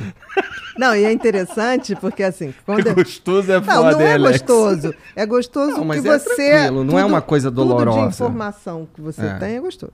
E eu fiz o seguinte: quando eu comecei a pedir, eu pedi para mim. Que eu falei assim: eu vou lá para ver tudo que eu vou pedir, para ver o, o tamanho da encrenca que eu estou pedindo para os outros, né? E foi muito engraçado. A mulher chegou assim: o que você está fazendo? Eu falei: estou fazendo porque eu peço, eu acho digno que eu esteja aqui. Sabendo exatamente o que, que a pessoa vai passar. O que, que vai passar com esses filhos todos pra eu dormir na Exa- pornografia? Exatamente. É, o primeiro passo é eu É. voltar e ir ao médico, né, eu acho. Não, e eu não tinha apneia. E eu falei um dia, eu cheguei pro, pro Leonardo, né, o fisioterapeuta, falei, me arruma um CPAP porque eu vou dormir com CPAP. Aí ele, mas você não tem? Eu falei, mas eu quero ver, porque as pessoas dizem que é tão ruim para adaptar, tá, tá, tá, tá, tá, tá. Arrumei. Aí tá. Aí eu falei, olha, tá ressecando o meu nariz. Resseca. Aí ele, ah, então vou botar um, um mi- umidificador. Eu falei, agora melhorou. Tá. E aí eu comecei a ver que aquilo me dava uma energia a mais. Aí eu liguei para ele e falei assim, vem cá, eu não posso ter um desse em casa quando eu chego de viagem, assim, que eu estou muito cansada. Ele falou, claro que pode. Então, às vezes, quando eu chego de viagem, eu dou aquela deitadinha de duas horinhas. Cara, eu fico zerada. Aí, ó, Interessante, tá melhorando. interessante. Porque você oxigena, E, né? um, Tipo e assim. no neurofeedback, você que gosta de game, vai ser o seu momentozinho ali de lazer e tá se tratando também. É, exatamente. Muito bom. O Pac-Man, vamos falar do Pac-Man assim? Você imagina você, de repente, o bichinho lá parou e o fantasminha tá vindo. E tem uma coisa É porque que você cérebro só Tem que pode... conectar de novo ali. Porque você não usa o, o, O joystick. o joystick. Não usa nada, é o teu cérebro. Você tem que reverter a situação do, do game, No foco e na atenção. porque tá ligado, É. o fiozinho tá ligado no computador. Então você tem que fazer mudando a frequência É. elétrica do cérebro. No início é difícil. parece interessante. Mas É no muito início bacana. é difícil, No- porque no você início fala, de- mas eu não tenho, não tenho o iPad, não tenho o Sabe Joy. quando você vai pra musculação nos primeiros dias? Tava de férias, né? Aí você voltou pra musculação. Ah. Aí dois dias você tá, cara, aquela dor, aquela coisa, assim, não tem dor. Mas é mais ou menos aquela sensação. Depois do terceiro dia você pega e engrena de novo. É a mesma coisa com o neurofeedback. Os primeiros dias o fantasminha vai vir te buscar o tempo, tempo todo. todo. Depois você vai evoluindo, vai evoluindo e vai passando de fase. Tá. Não, uma Outra coisa... coisa- que eu odeio, malhar. Puta vida. É engraçado, tipo assim. é, Mas não é só você. Eu acho que dizer que adoro, É. com raras exceções. Mas assim, a massa muscular é importante como como equilíbrio corporal mesmo. Você vai sentir isso depois Você tem que tentar 50. buscar alguma coisa. Você vai sentir Sabe, isso. sabe qual foi o artifício que a gente Hum. arrumou aqui pra, pra gente, de fato, cuidar do, do corpo esse ano? Ah, Transformei em trabalho. Agora nós vamos fazer, vamos criar conteúdo dessa porra, então aí agora eu tenho que fazer, entendeu? Agora tá na agenda. Ah, entendi. Hum. Entendi. Ok, ok. Faz sentido. Se funciona para você, ok. Então você vai saber que ter massa muscular, por exemplo, impede que você tenha osteoporose. Que você perda, perca massa óssea. É verdade. Então tem gente que fala assim: ai, Bia, você faz? Eu falei, eu faço porque eu não quero ter osteoporose. O meu principal, o principal motivo da gente ter entrado nessa é porque eu não quero morrer agora. Já é um bom caminho. Não, se você pensar bem. Mas isso não é suficiente. Eu precisei transformar em trabalho. Entendi. Tá Entendi. bom. Mas é uma causa nobre. É uma causa. Você está botando, você está se apegando a metas, ok? Positivas. E outra coisa, a gente também pensa no exercício, só pensa na musculação, mas exercício é tão amplo. É Tem verdade. tanta coisa que você pode buscar. Entendeu? Você não precisa só ir para uma academia levantar peso. Você tem outras formas de você exercitar. Você pode estar caminhando, por exemplo, no Rio, caminhar na lagoa, caminhar em volta do seu prédio. Você pode fazer uma aula de dança, você pode fazer jiu-jitsu. Você, você tem mil formas. Eu conheço pessoas que são, são super atletas e detestam musculação, mas adoram outros tipos de esporte. Sinceramente. Nenhum. Nenhum. Não, ó, não é nem isso, não é nem isso que eu ia falar. Eu, eu, inclusive, eu gosto de nadar. Excelente. Opa, nadei é o melhor anos. esporte. Mas, assim, é, é, sinceramente, o, o- a principal coisa que me trava na hora de, de fazer alguma coisa, alguma atividade Hum. física é eu podia estar produzindo. Então agora eu vou produzir, entendeu? Enquanto faço atividade física. Mas olha só, você está esquecendo que é, o cérebro funciona em é, ser e fazer. Tem uma coisa que você tem que. É, tem o ócio criativo também, que pode ser a hora do exercício. Você precisa dar um tempo para ele absorver as coisas que você está jogando ali. E você não, se você ficar o tempo inteiro só em atividade intelectual, e por isso que, por exemplo, uma atividade como luta, a luta é uma atividade que o teu cérebro não se permite pensar em outra coisa. Por quê? Porque na hora que você está lutando, o teu cérebro pensa o seguinte: aquele cara pode arrebentar meu nariz. Então, o que, que ele liga? Sobrevivência. Alerta, você fica em alerta. Então ele não vai, ele vai ficar ali. Porque a questão de você estar tá praticando uma coisa que você esteja em outro lugar não ajuda em nada. Não ajuda, por exemplo, a controlar a ansiedade. Então você precisa de algo que foque a sua atenção. Se for, não sei o que, que você vai fazer aí em relação a transformar isso em trabalho. Mas é uma boa opção. Mas lembre-se que é, tem horas que a gente tem que ter, tem que dar o tempo para ele absorver para ele reconectar, para ele fazer novas esse, conexões. Esse meu tempo aí é o tempo que eu tô, sei lá, cheguei do flow, tô em casa, aí eu tô no computador. Ou, ou às vezes vem tomando banho. Mas aí tô no computador ali de bobeira, ali vendo as paradas, lendo alguma coisa, ou alguma coisa que me interessou. Mas não é de bobeira. Ali. Entendi. Porque não é de bobeira, você está enfiando mais informação. É. Tem uma hora que ele precisa. Você não está relaxando. Por exemplo, é, é meditação. É, tem muito preconceito com medica, med, é, meditação, porque aí o cara monta escolas de meditação, e aí tem que ser sentado, tem que ser na posição não sei o quê, não precisa nada. Tem que ser do jeito que você achar que deve ser. E a meditação é uma coisa que te dá um poder que é você ser dona do seu tempo e do seu silêncio, de uma vez só. Se você faz isso 15 minutos, nesse livro Felicidade, eu falo como eu medito. Eu não medito pela respiração, medito pelo batimento cardíaco. Por quê? Porque antes da gente respirar, a gente já tinha um batimento cardíaco. Então aí eu vou na, na, no que veio primeiro. Primeira coisa que se forma no embrião é um projetinho de coração. Por quê? Porque tem que levar sangue para que tudo se desenvolva. Você vai respirar, depois você nasce. Antes disso, teu coração, ó. Então, é uma frequência e é tão interessante, eu medito deitada, tá? E eu começo na, na, na, na, Eu faço seis respirações profundas e deixo. Quando você faz isso, você esvazia o pulmão e você entra em contato muito mais fácil com o coração, que ele está aqui, né?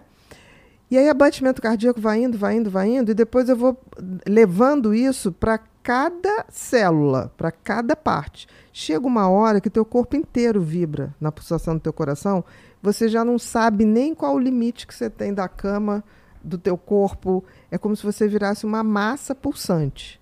Nessa hora, cara, é sensacional. É sensacional. Meditação é muito um além. Inveja. Olha, eu... e eu não uso droga para meditar, é. não. E eu te digo que meditação é uma forma de tratamento. É uma forma de cura para muita coisa, para ansiedade, para ansiedade, nossa. Principalmente para ansiedade. E como te inspira depois? Porque é como se você é, é, jogasse uma vascularização dentro do teu cérebro, cara, depois você sai dali é, muito mais pronto. Então, talvez você esteja com ideias pré-concebidas de que você produz mais produzindo, produzindo, produzindo, produzindo. Tem uma hora que você tem que deixar o cérebro, porque ele é uma máquina chata. Se você ficar o tempo inteiro dizendo o que ele vai fazer, ele fica. Uma pessoa no seu perfil é uma pessoa que eu indicaria assim, uma meditação, mas não buscando as meditações que você vai, joga lá no Google, ou que vem uma. Eu acho que você precisa, no início, pelo menos, para você aprender. Tipo, um, um, um, profissional que esteja ali te orientando. Às vezes ele consegue sozinho. É, já tentei. Também. E eu sempre começo a pensar em outras paradas para eu ver, caralho, eu tava aqui para meditar. Por isso que eu tô falando, porque assim, quando você foca no batimento cardíaco, é uma coisa muito forte. Essa coisa é muito forte, gente. É, é, como se você focasse na fonte da vida. Tanto que você morre quando o coração para. O cérebro fica lá um, um tempo ainda, porque tem sangue ainda chegando lá. Então, assim, é, é, a, a pulsação é uma coisa tão forte. É como. é, não sei. E É o faz som da vida. Pra ser feliz precisa meditar. Eu acho que é uma das coisas que mais faz com que você possa é, ter uma, uma conexão que não é só uma coisa material. É isso que eu estou te falando. Essa meditação da, da pulsação chega uma hora que você perde a noção de corpo. Você é uma massa pulsante. É uma coisa muito, muito interessante. E é aquilo que eu te falei. Na Tem meditação. detalhado aqui como é que Tem, tu faz? tem, Tem. tem. Tá. É, tem um, um capítulo. Na meditação, imagina, você é dono do seu tempo, naqueles 15 minutos que sejam, 10 minutos que sejam, e do seu silêncio, cara. Isso é um poder tão. Tempo no e mundo silêncio. de hoje. Tempo e silêncio. Eu já tive tantas é, respostas no silêncio. Muitas, muitas. Eu acho que seja como for, o nosso silêncio existem é, é, coisas que gritam no nosso silêncio. Filo- Filosófico isso daí. Não, filosófico. existem coisas que gritam. né? As palavras. Eu, tem uma freira, não vou lembrar do nome, que, que ela diz assim: eu tenho que parar no meu silêncio para ouvir as palavras surdas de Deus. Não, as palavras mudas. de Mudas Deus. de Deus. Achei isso bonito, assim, quando li. Depois fui entender muito tempo depois, mas achei bacana. É. É, assim, eu sei que eu tenho bastante coisa pra mudar, né? Eu, o- na minha rotina.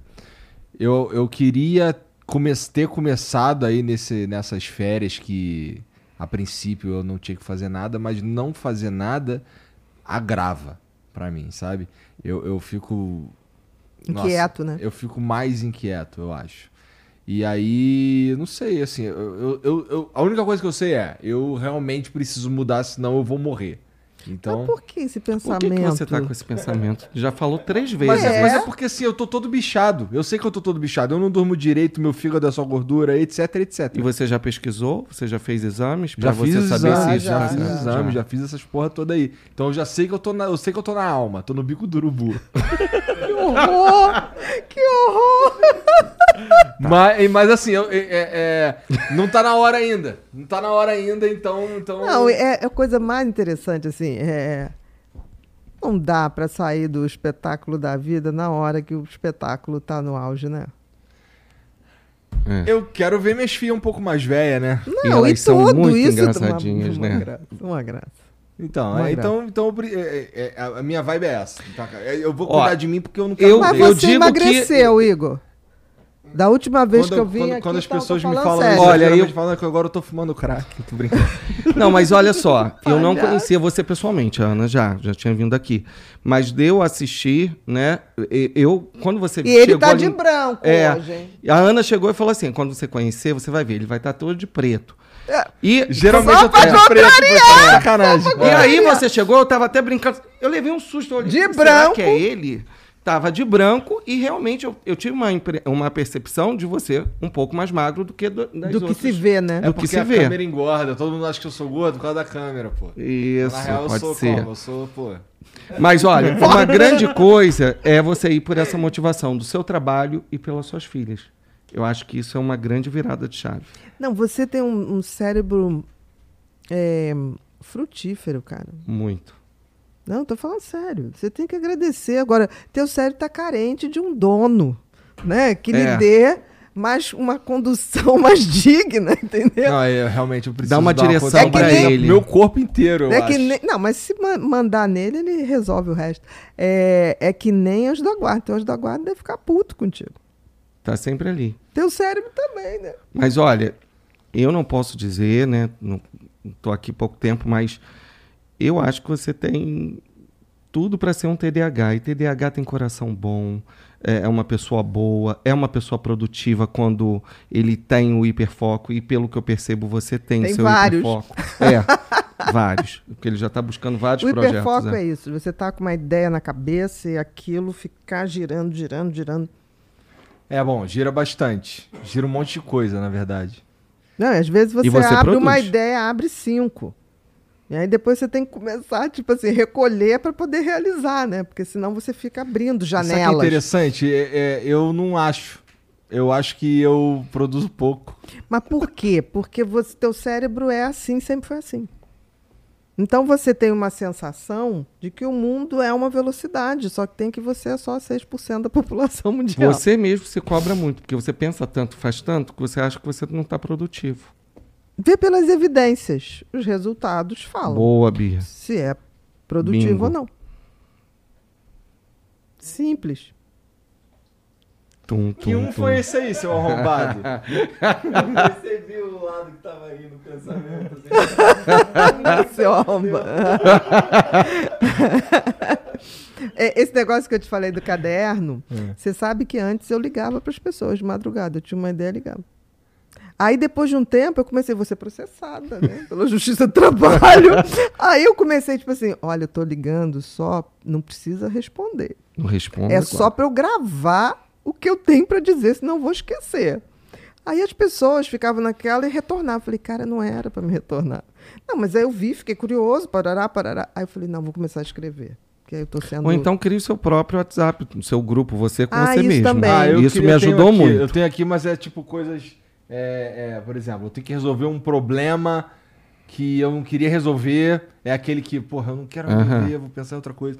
Mas esse eu não posso deixar de resolver. Daí Então é mais falo- para a vida pragmática. É, Tá, é. para criativa Aí- é escrever mesmo. É, aí, pra, aí por, por exemplo, ó, no, meu, no meu grupo Só Eu, tem. deixa eu ver. Só eu e eu também. Ó, tem aqui, ó. Ah, nossa, tinha uma conversa. Tem um monte de nome de pessoas pra eu. Pra eu e um monte de. Ó, um monte de coisa aqui pra eu, pra eu, pra eu pesquisar depois. Que eu coloco aqui. Tem, sei lá, tem minha identidade. não precisa É. mostrar. É, tem não minha precisa identidade pra mostrar. eu, pra eu, pra eu encontrar eu quando precisa. Renovar? Renovar. Não, tipo, ah, cara, Alguém eu não ando com a carteira, carteira tá tudo aqui. é. É. Aí, o cara quer minha, minha Entendi. identidade, tá aqui, não sei o quê. Então, mas a maioria das, das coisas é, é- é uns, uns nomes soltos, uns termos soltos pra eu pesquisar depois. E, e problema pra resolver também. Tem aqui uns problemas gigantes pra resolver. Ok, você é. já começou uma organização, mas tenta escrever. A escrita tem uma coisa que ela aciona mais áreas no cérebro do que digitar. Fixa mais. E você Eu, menos, fixa mais, mais. porque é como se você fotografasse o que você está escrevendo. Você desenha um pensamento, é como se você tirasse um pensamento da, da zona abstrata e botar, materializasse. O que te fez começar a escrever foi justamente esse sentimento. Com certeza. E hoje vou te dizer, eu escrevo numa velocidade grande. Então o computador me atrapalha profundamente, me dispersa profundamente. E, e hoje eu já tenho aquela coisa, assim, tá chegando a quinta caneta. É, a voltando sexta. a isso, quando tem. eu começo, quando eu começo, eu falo, nunca mais vou escrever. Para que que eu assinei aquele contrato? Eu arrumei uma encrenca para mim, eu já prometi, não quero mais, parará, parará, parará. Aí quando vai chegando a sexta caneta, quando eu abro a sétima, eu falo, nossa, aí começa a dar uma sensação de que o carro está chegando na linha de chegada. Cara, quando eu finalizo, é um prazer, que esse prazer é, é- é pessoal, é, não, não transfere para ninguém. Voltando um pouco para a educação. É quase, um, é quase nascer um filho. É uma sensação indescritível. a garotada de hoje, quando você pede ela para escrever num papel, parece que ela não sabe escrever. Exatamente. É tudo código. Porque ela está acostumada a escrever tudo só no computador. Eles são muito rápidos. No computador? No Nossa. computador, no, na conversa do WhatsApp, tudo. Mas se você. Mas estão sequestrando a língua, né? Estão sequestrando a, língua gramática. total. É isso que eu tô falando. tendo um e aí, quando você bota ele para escrever, parece que ele não foi alfabetizado. Tá, então, assim, É. assassinaram a gramática. Esquartejaram Que doideira, né? a, a, a, a, a linguagem, tá uma coisa assim. É. Outro, esses dias aí a minha menor veio me mostrar um- uns. Ela baixou um- uns modelos de teclado diferentes. Hum. Aí ela tava mostrando, olha só, papai, isso aqui escreve como se fossem as letras em japonês, não sei o que. Aí escreve lá as paradas, não sei o que. Tudo no celular mesmo. Mas elas, lá em casa, elas, elas usam bastante papel. Usam Ah, bastante isso é papel. ótimo. Essa criatividade. Pra desenhar, pra cacete. Passar... A prima veio passar uns dias aí com elas e. Deve nossa, ter sido da prima. Do, do- da comida, do arroz que Do ela arroz queria. Provavelmente, maluco. é, que ela É, do queria, arroz porque maluco que ela queria. que a mãe fizesse hoje à noite pra ela, o arroz maluco. Aí sua esposa falou, mas a sua prima, sei lá, fulano já foi embora lá de casa. É. Então, aí, o bagulho, aí, aí tinha vários momentos que elas se juntavam e ficavam desenhando coisas.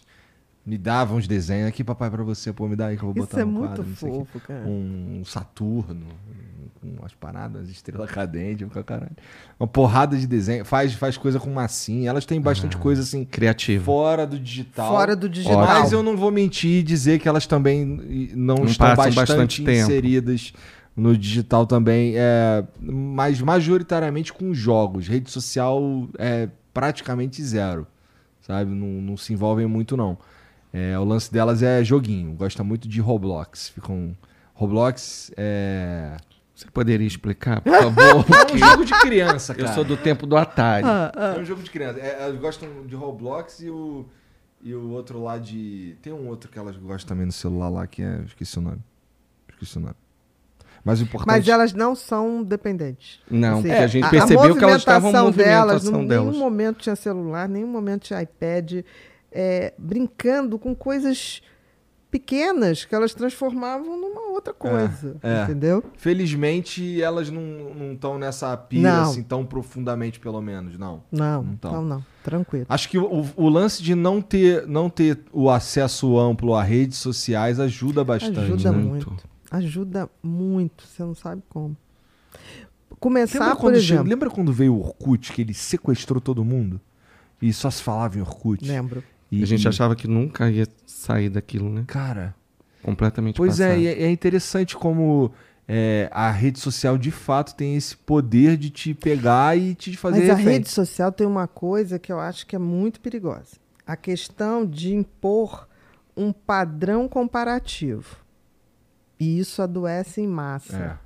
Porque você pega adolescentes que estão em formação É. e começam a, a- a padronizar determinadas coisas, e aquela pessoa não está naquele padrão, ninguém está num padrão exato. É, Nem quem tá fazendo os nem quem está fazendo. Nem quem está fazendo. Uma coisa assim que eu me sinto felizarda, eu não tenho ídolos. Mas não tenho mesmo, assim. Nunca fui de ter.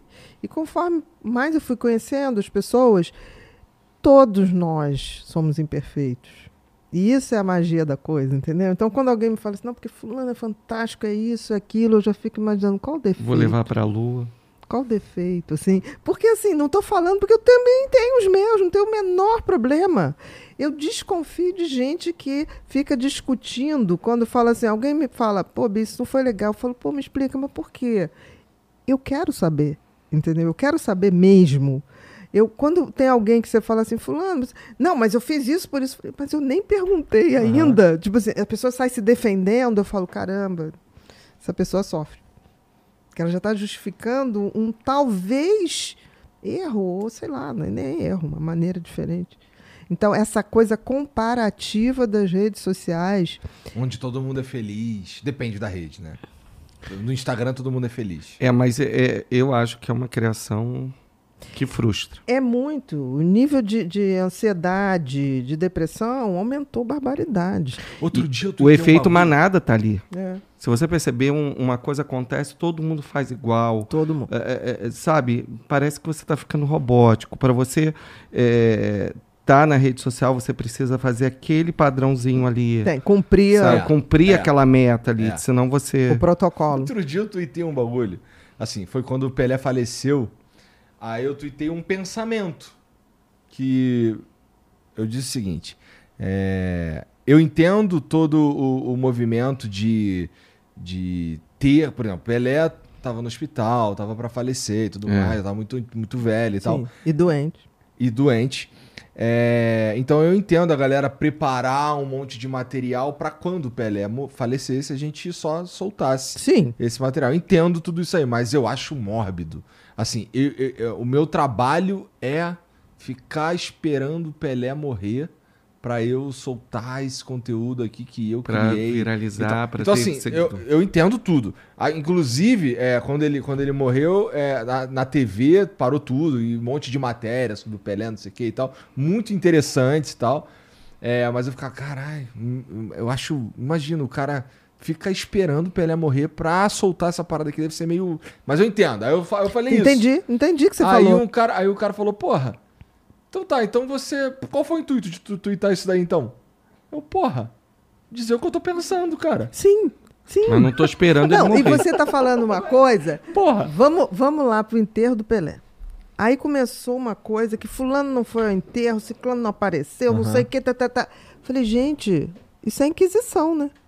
Porque assim, por que, que você vai ao enterro? Você não vai nesse. Ou porque você tinha uma. uma- Pessoalmente eu não gosto, não vou, não vou em enterro. Ok, De- mas vamos lá. das pessoas mais próximas. Pessoalmente, você, eu- se eu puder evitar ir no enterro do, do meu pai, eu vou evitar. Ok, entendeu? mas vamos lá. Você vai ao enterro, em geral, não é por quem foi, é para dar suporte a quem fica. Pelo menos eu penso assim, Tá. né? É, é para dar ali uma solidariedade para alguém que ficou, porque a pessoa já foi. Eu posso fazer uma oração, tá uma eu posso me conectar com aquela com aquela pessoa que Aham. eu já tive, eu tenho um passado com aquela pessoa. Porque você não vai ali se despedir, né? Você você faz isso de outra maneira. Agora, eu vi uma coisa que foi uma loucura. As pessoas começaram assim. Aí começaram a questionar, jogador por jogador, por, que, por que, que os jogadores do Penta não foram? A entrevistar o goleiro Marcos, que eu falei, mas gente, coitado, né? Tipo assim, mas ele falou, eu não fui no enterro do Pelé porque não foram no enterro dos meus pais. Porque ninguém foi aos Aí enterros eu falei enterro assim, dos meus não pais. entendi a resposta. Entendeu o que eu tô falando? É quase que eu falo assim, Igor, por que, que abacaxi é laranja, é amarelo? Você fala, "Ah, porque a maçã é vermelha. Entendeu o que eu tô falando? Uhum. Uma coisa tão de foro íntimo, é, é, o falecimento do, do, do pai, da mãe. Eu falei, gente, virou uma inquisição. Aí fulano não foi, porque, gente, a gente vai de coração. Então, é, é quase como se a rede estimulasse uma hipocrisia. Você vai lá para aparecer na rede para dizer que você foi. Não é assim, né? E aí eu fui ver que aconteceu a mesma coisa com a morte do Garrincha, em janeiro de 1983. O Garrincha morreu, é, nenhum jogador em atividade, e do Pelé também foi isso que foi questionado, que nin- nenhum jogador de seleção em atividade ou dos grandes clubes compareceu. O Garrincha, só quem foi foi o Newton Santos, o Brito e o Bellini. E aí, no final, disseram assim: por que, que, os outros que estão em atividade não vieram? Aí, acho que foi o Bellini, se eu não me engano, falou assim: porque o jogador de futebol não tem, não tem senso de classe. Só por isso. Entendeu? Então eu fiquei pensando: será que a gente não está. eu acho que nós estamos vivendo a Idade Média dos tempos modernos. Eu também acho. Verdade. Eu acho. E acho assim. Estão até falo- descobrindo moeda, pô. e eu acho que, tipo assim, vai melhorar. Depois da Idade Média veio o Iluminismo. Tá bom. Não sei nem se vou estar aqui para ver, mas tá bom. Sabe? Porque a história da humanidade se repete. Agora, que rede social virou a Santa Inquisição, É. porque você não pode falar isso, pá. Você é Por que, que você disse isso? Por que, que você falou aquilo? Gente, as pessoas falam as coisas, ok, não gostou? Deixa de seguir. Sabe? Você tem autonomia, você não. Mas as pessoas. É como se elas quisessem reafirmar o pensamento delas. E se você fala alguma coisa diferente do que elas pensam, Mesmo que seja desmentindo uma mentira. Você tá Exatamente. desmentindo uma mentira, cara. Porra. Tá Querido, fazendo um aí você vai para serviço. Freud. Porra. Freud dizia uma coisa tipo assim, que a, que, a, que a massa nunca quis a verdade. A massa precisa é, se iludir e vai lutar por essas ilu- ilusões. Ainda dizia mais, se alguém insistir em dar verdades a uma massa que não quer a verdade, é capaz de ser morto. O tal do movimento de massa. Eu tenho pavor de movimento de massa. É. A A pirulazinha massa, verde. a massa é alienante. A evolução, o nosso crescimento sempre vai ser individual, sempre vai ser você com você mesmo. Não tem como evoluir coletivamente. É, porque, é, bom, nesse caso, é, dá pra perceber, assim. Inclusive, a gente tá vivendo um tempo que a gente consegue observar isso mesmo. Exatamente. Né? A gente está testemunhando momentos muito interessantes da história. Muito. Porque tem muita coisa nova, mas o movimento da humanidade, nós estamos na Idade Média. e a gente tá conseguindo testemunhar em tempo real todos esses, todos esses passos, né? De como as coisas estão acontecendo mesmo. E é.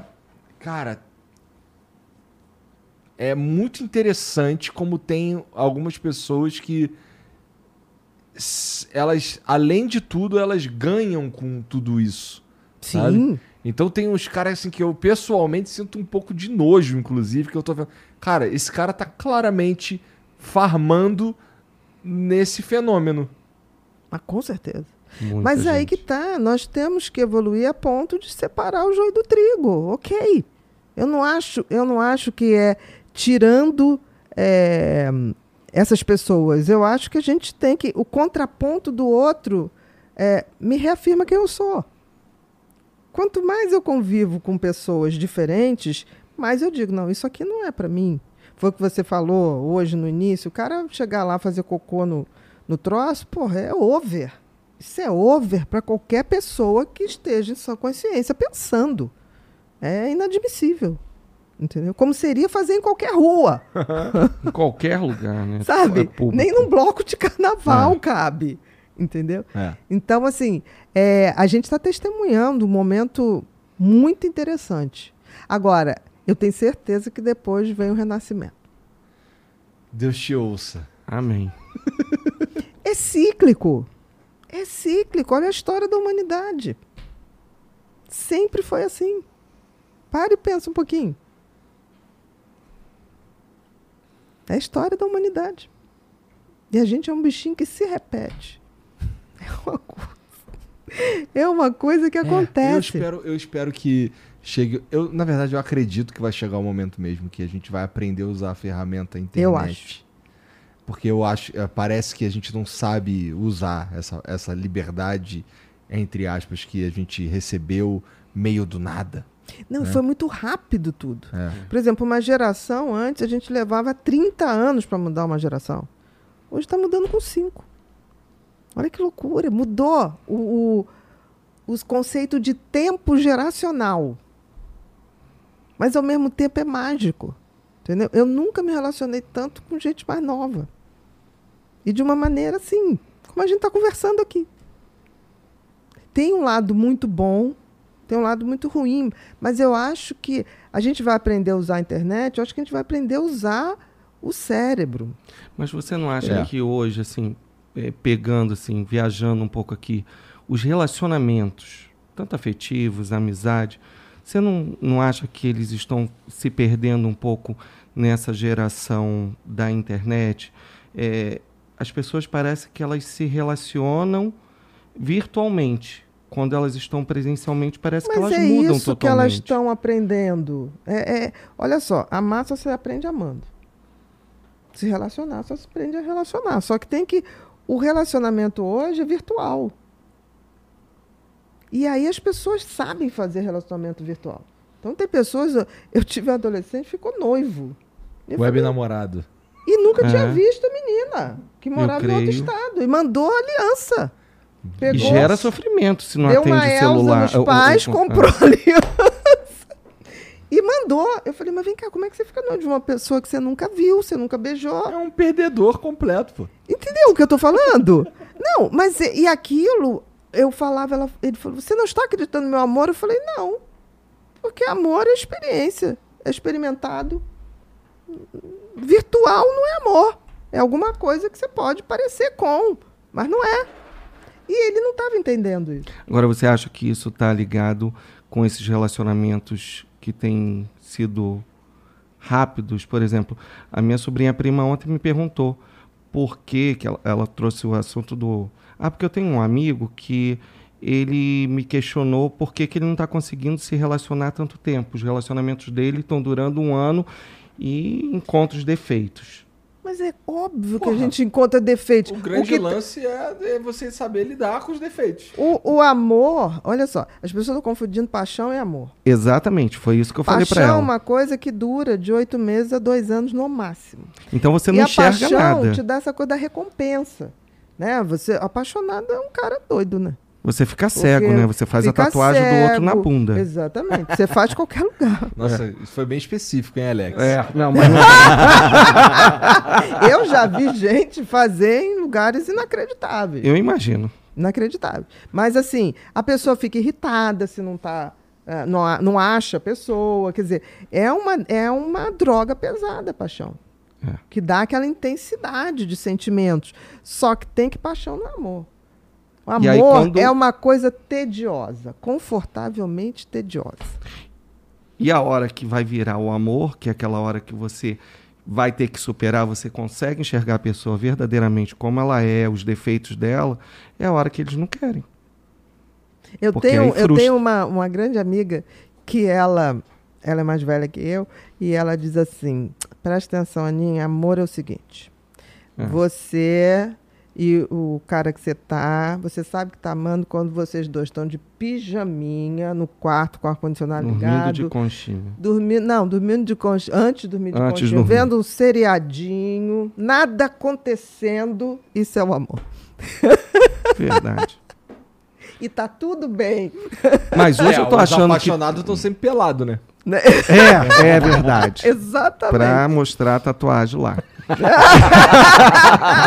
mas, é, mas eu acho que as relações estão mudando muito hoje, Bia. Eu acho que nós estamos novamente num momento que tem geração que não sabe ainda como é se relacionar ao vivo. Por isso que tem gente que cai nesses golpes, né, de, É. de amores e que vão pedindo dinheiro, a pessoa dá. Eu peguei uma vez uma, uma paciente que ela tinha dado 120 mil reais, assim, num Nossa. espaço muito pequeno, para um cara que ela achava que era de Portugal. E ela estava namorando, e ele disse que tinha um filho excepcional e que precisava fazer um tratamento, e precisava fazer não sei o que, precisava fazer não sei o que lá. Ela foi dando. E um belo dia, aí ela começou a achar que tinha uma coisa errada, foi investigado. O cara era de Moçambique, não sei, era uma coisa assim. E não era nada daquilo. Casar, três filhos.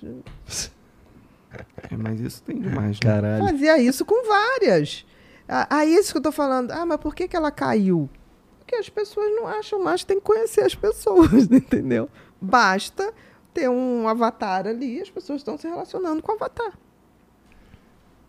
Ué, não Tempos tem, não tem na né? Coreia e no Japão os grupos de rock Ah, que eh, os, os, os membros das bandas são todos virtuais. E tem show e lota. Ah, sim, sim. E lota. Existia o Gorilas, que é bem famoso Exatamente. e é virtual também. Agora, quando que eu vou sair de casa para ir a um estágio, né? Um estádio, uma coisa de massa, para ver Virtualmente. uns hologramas?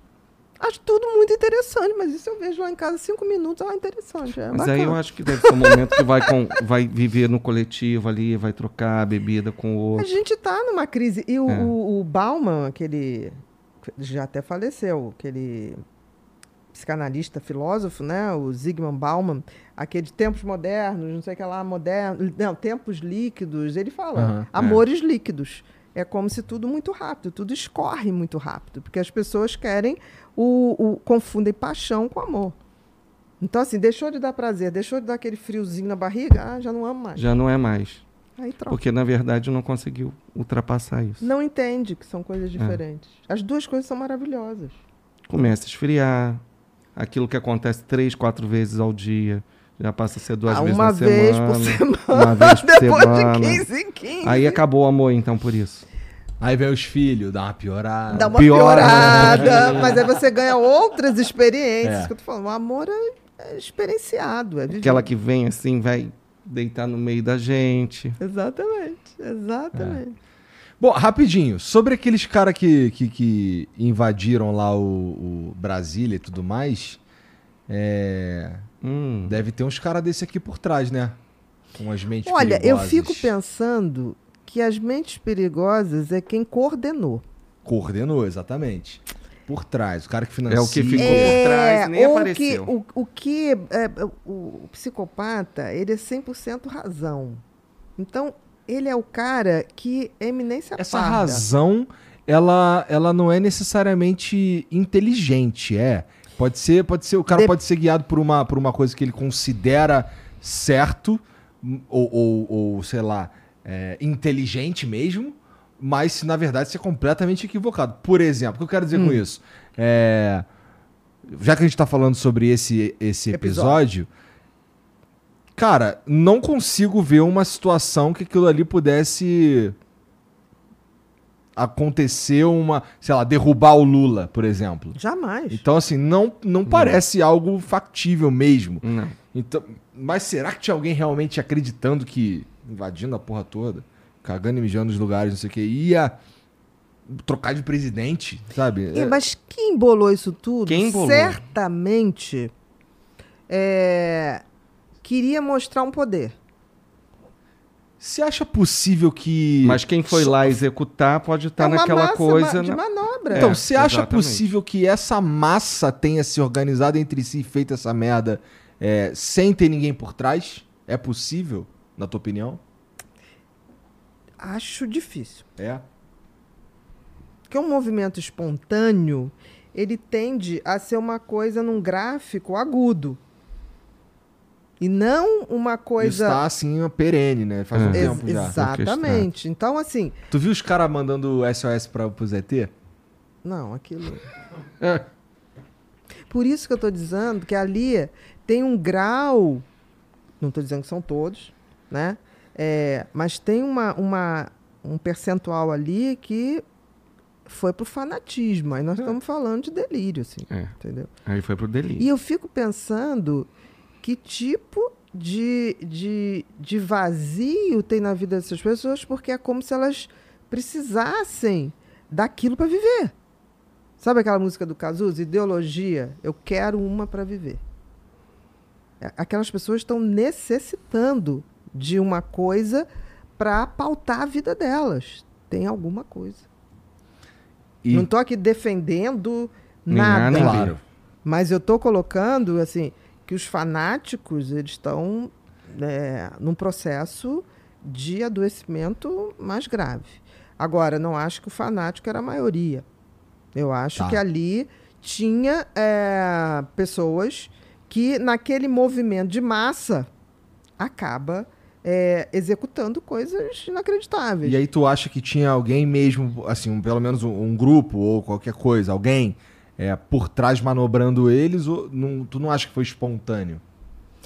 O espontâneo, eu Claro, acredito em a gente tá falando isso espontaneidade. aqui tudo sem, sem investigação. Com sem nada, certeza. Tamo, tamo Eu- pirando. Eu, estou muito É. curiosa até para saber, porque eu acho, por exemplo, é, aquilo que a gente foi falando, pequenas concessões acabam gerando isso. Eu acho que já tinha que ter tido prisão naquele. em dezembro, acho que foi 12 de outubro, aquele De negócio dois- da de polícia. 2017. 12 de dezembro. 12 de Não, dezembro. não, não. 12 agora, Ah. que foi a invasão da. tentar invadir a Polícia Federal. Aham. Ah, Então, sim, assim, sim. que quebraram ônibus, ali já, já tinha que ter dado um stop. Ninguém foi preso ali. Verdade. Não me lembro, entendeu? Eu acho que foi o índio, né? Só. É. É, eu acho que as investigações têm que revelar isso, mas é, se você quer fazer uma, uma sociedade bacana, cara, não dá para jogar papel no chão. É. Porque, olha, eu brinco com esse negócio de papel do chão, porque a gente não pode esquecer que a gente teve um pai que jogou uma filha né? Verdade. da janela, né? Caso Nardoni. Começa. É isso que eu estou falando. As coisas começam pequenas, as coisas não ficam, elas não, não aparecem grande de uma hora para outra. Existe uma coisa que o cérebro não distingue real e virtual. Então, se você vai vendo um grau de, de violência, todo dia expondo, todo dia aquilo ali, chega uma hora que o cérebro acha que aquilo é normal. É só você abrir. A gente tem que ter muito cuidado com o conteúdo que a gente dá para o nosso cérebro. Porque ele pode normalizar coisas horrorosas. Isso é assustador, né? Isso é assustador. Por isso que eu estou falando, por exemplo, a gente tem que. Eu sou uma pessoa que eu vejo. Se eu for ver noticiário, eu vejo uma única vez. Porque você já notou que os noticiários. Primeiro, né, existe toda uma, uma, uma cultura noticia coisa ruim, porque coisa ruim chama mais atenção. Ok. Mas podia ter um equilíbrio. Aí você. Acontece uma coisa, se você ligar a televisão o dia inteiro, são as mesmas notícias, as mesmas cenas, as mesmas cenas, vão requentando. Aí vem um cara que faz um comentário, o outro faz outro comentário. As mesmas cenas. Aquilo entope o teu cérebro de uma coisa, tipo assim, aquilo passou a ser banal. Se você tá o dia todo em casa com aquela televisão ligada. E de tá banal, não, É. e de banal em banal, chega uma hora que você É. acha normal. Matar, Natural. esfaquear. Sabe? Você já não tem mais aquela. "Ah, Meu Deus, mataram uma Exatamente. criança Você vai de três anos. perdendo esse tipo de É. reação. Hoje até é, eu só vi uma manchete, é, alguém falando de alguma coisa que o pai, o pai de uma criança e a madrasta foram presos, ainda falaram assim, outro Henri Borel. Então, assim, a gente tem que ter muito cuidado com o que a gente normatiza. As coisas que a gente vai normalizando, o cérebro acaba achando que é normal. Tem mensagem pra nós aí, Jean? É, cara, é, eu, eu lê a primeira aí então. que Eu vou tentar logar aqui, né? Na verdade, Ah, eu tô sem microfone aqui hoje. pô, brincadeira, hein, como é. Então, peraí. Ah, enquanto- gente, você não pode tirar mais férias que não seja de uma semana. Tá dando defeito já. Cara, esse, mas esse lance de tirar férias pra mim é, é, é um problema real, assim. É- Eu Minha mulher quer consigo. viajar, por exemplo. A última que a gente foi no ano no ano retrasado agora, é, nossa, pra mim foi uma tortura de certa forma. Porque assim, eu eu não porque é porque eu queria estar aqui. Eu entendi. Agora, faz uma coisa, por exemplo, eu não posso tirar férias mais de uma semana. Então eu parcelo as minhas férias. Porque assim, os primeiros três dias eu também tô amarradona, tudo é novidade. Depois eu sinto falta da minha rotina. Que eu, que eu gosto muito. Né? Tipo assim, você também gosta muito, você faz. Então, eu, eu aprendi isso. Agora, mal. se eu tirar umas férias de 15 dias, cara, Viagem pra mim, no máximo, no máximo 10 dias. 10 dias colocando já indo, E voltando. Porque não dá. Tá certo, tá certo. Ou Eu você começo a me sentir mal. três vezes de 10. 3 de 10 e vai ou dividir a viagem. faz é, uma semaninha. Aí você aguenta bem. E não Você fica suporta. desagradável pros outros, entendeu? Os primeiros três dias você rola maravilhoso. É, eu começo a ficar desagradável pros outros. Aí é chato. Aí é chato. Chato pra tua mulher, chato pras tuas filhas. é. Porque elas não, não são contrárias ao seu prazer. Porque senão fica uma, uma coisa chata, É. entendeu? Parcela. Não tira mais de 10 dias, nunca. Boa. É. Tá? Ó, o Eliseu da Telerge mandou aqui, ó. Salve, salve família. Vocês não consideram que as próximas gerações vão lidar melhor com a tecnologia a ponto de filtrar os conteúdos naturalmente, aproveitando só a parte boa do acesso irrestrito à informação? Ana e Alex, gosto muito do trabalho de vocês. PS, Jean, me desbloqueia no chat. Bom. PJL? PJL. Tá.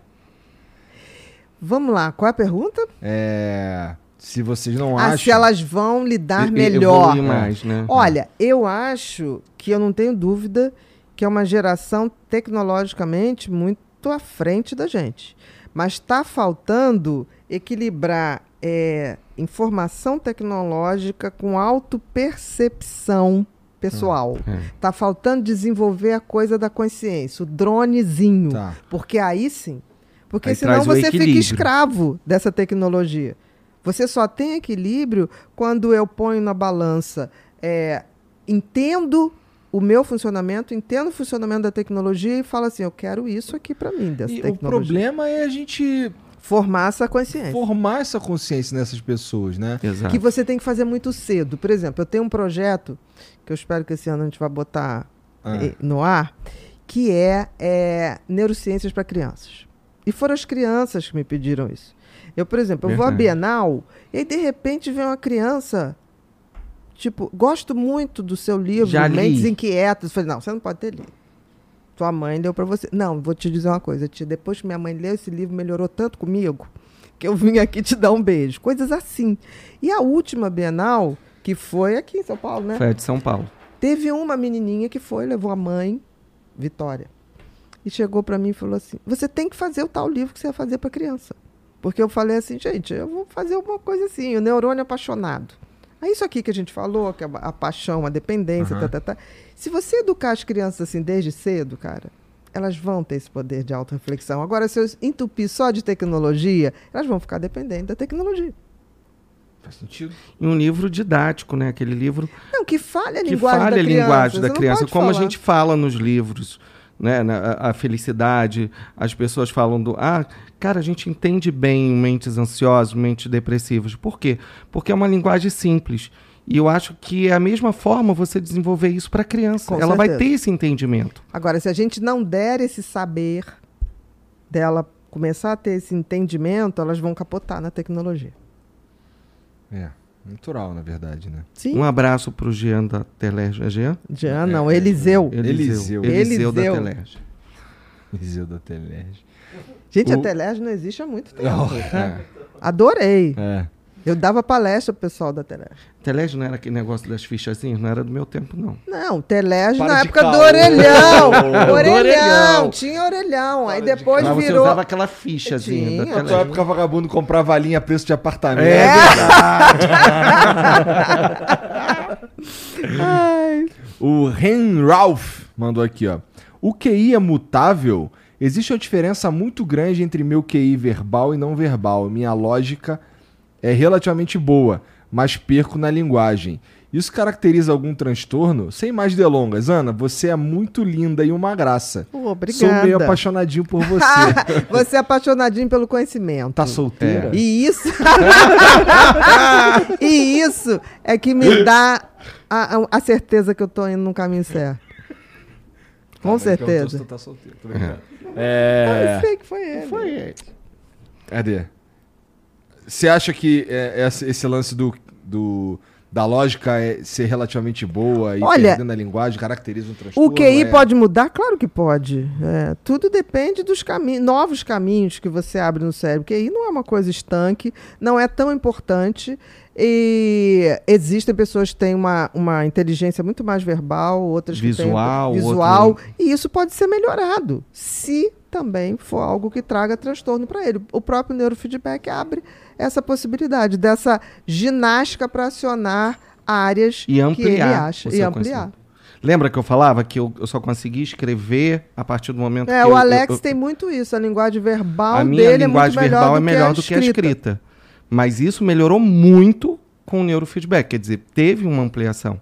Como também a gente já falou aqui, é, eu conheço pessoas assim que eram extremamente inteligentes, gostavam de ler, tinham raciocínio e começou a me procurar e falar: Alex, eu tô tendo uma dificuldade. Aí na conversa, na entrevista ali, o Zopidem estava entrando ali na vida daquela É, pessoa a gente e a tem pessoa que foi ver, a gente tem que ver. Cada pessoa é um universo, assim, porque, mas não é, não é atípico você Não é ter atípico. inteligências variadas e as pessoas são diferentes. Né? É, bom, mas eu acho que... Bom, Eu acho que todo. eu. Eu, eu acho que as pessoas elas são inteligentes. Elas só precisam perceber eh, em que função. Às vezes as pessoas acham que. Eu, por exemplo, eu achava que eh, os meus colegas eles eram super didatas e eu era inteligente. Porque eu conseguia tirar nota boa. Mas eu tinha que estudar igual um louco. Eles não estudavam, ficavam lá jogando pipa em pilares. E eu tinha que ficar correndo atrás para estudar. Hoje, depois que eu fui estudar, fui entender, eu percebia que era a minha dificuldade no processo de aprendizagem. Né? Então, assim, não quer dizer que eu não era inteligente, mas algumas pessoas têm mais facilidade do que as outras. Eu achava que eles eram superdotados. O Acriano mandou aqui, ó. Essa Acriano, É. E essa aqui é super relevante. vamos lá. Doutora Ana e Alex, vocês diriam que essa péssima fase do Cristiano Ronaldo é 100% culpa do psicológico dele? Olha, eu até já falei isso Ah, foi sobre o mesmo. Cristiano Ronaldo. Eu gosto muito do Cristiano Ronaldo. É, ele é um perfeccionista nato. Eu acho até que ele tem toque mesmo. Mas vamos supor que ele não tenha toque, eu não posso falar, que eu nunca examinei. Mas ele é perfeccionista. Ele é um cara que é, nunca tá bom, né? Eu acho que tem um lado aí que mexeu no emocional. Me parece que foi a perda do filho. É. Me É. parece. E se foi isso, que legal, porque tinha muita gente que falava assim: nossa, ele é tão frio, ele pega os objetivos dele e realiza de uma maneira que eu acho que esse cara é psicopata. Eu nunca achei que ele era um psicopata. Nunca. Então, se ele desmontou é, com essa morte do filho, só me faz ter mais E admiração. desconstruir totalmente essa história Essa que ele questão de que ele é psicopata. um, um robô, né? Ele não É. é um robô. Eu acho que ele é um cara que é, tem muito tesão para o que ele faz e se dedica muito. Ele é um cara muito dedicado e alguma coisa ali quebrou. E ele é um ser humano. E se ele é um É. ser humano, ele realmente, numa situação pela qual ele passou, é natural. E isso para ele, veja bem, um perfeccionista é uma pessoa que não admite o bom. Tem que ser o excelente. E ele se acha culpado e responsável por tudo. No fundo, no fundo, deve ter alguma culpa em relação à perda desse filho. Do tipo, o que, que eu não vi, o que, que eu falhei. Em que E momento isso eu não realmente estava ali na pode vida dar uma dele. derrubada numa pessoa. Pode, pode. Nada que eu acho que ele não vá superar. Ah, já o Messi disse em entrevista que nunca foi em psicólogo, mas ele disse que deveria ir. A galera, tem, tem uma galera que fala que o Messi é autista e tudo mais, né? Eu acho que é Engraçado. Mas Autista, olhar de longe não. e falar assim é É complicado. muito né? complicado. Eu acho, assim, eu gosto do Messi. Eu gosto daquela relação que ele tem com aquela mulher ali, a, a namoradinha, né? A primeira namoradinha dele. Gosto daquela relação com os filhos. Eu acho que ele tem uma coisa. é, eu acho ele muito tímido. Eu acho que ele superou muita coisa para ser esse cara que hoje fala e dá entrevista. Eu não sei o que, que ele tem, mas eu gosto dele. Eu acho assim, é um ser humano que eu, eu admiro. Eu acho que as, as pessoas né, têm talentos. Por exemplo, ele, o talento dele é jogar. Mas estar de frente para uma mídia pode ser algo Ele que bloqueia ele. muito, ele mas aprendeu ele muito, ele evoluiu muito.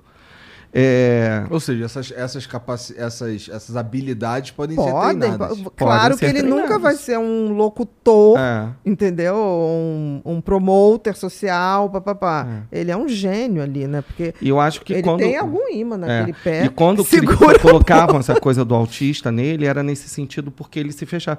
Mas eu, eu vou muito por essa linha que a Ana traz. Porque o fóbico social, aquela pessoa que ela Tímido, tem. né? É tímido, patológico. ele, ele se fecha mesmo, ele tem dificuldade de se colocar. Eu vejo no Messi um crescimento como pessoa tão interessante desde É. o início, assim. Ele, de quando ele começou para ele agora, ele evoluiu muito. Muito. Em tudo. O Secretos Game mandou.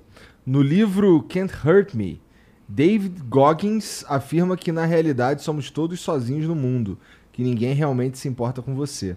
É possível ser plenamente feliz sabendo que todos somos no fundo egoístas?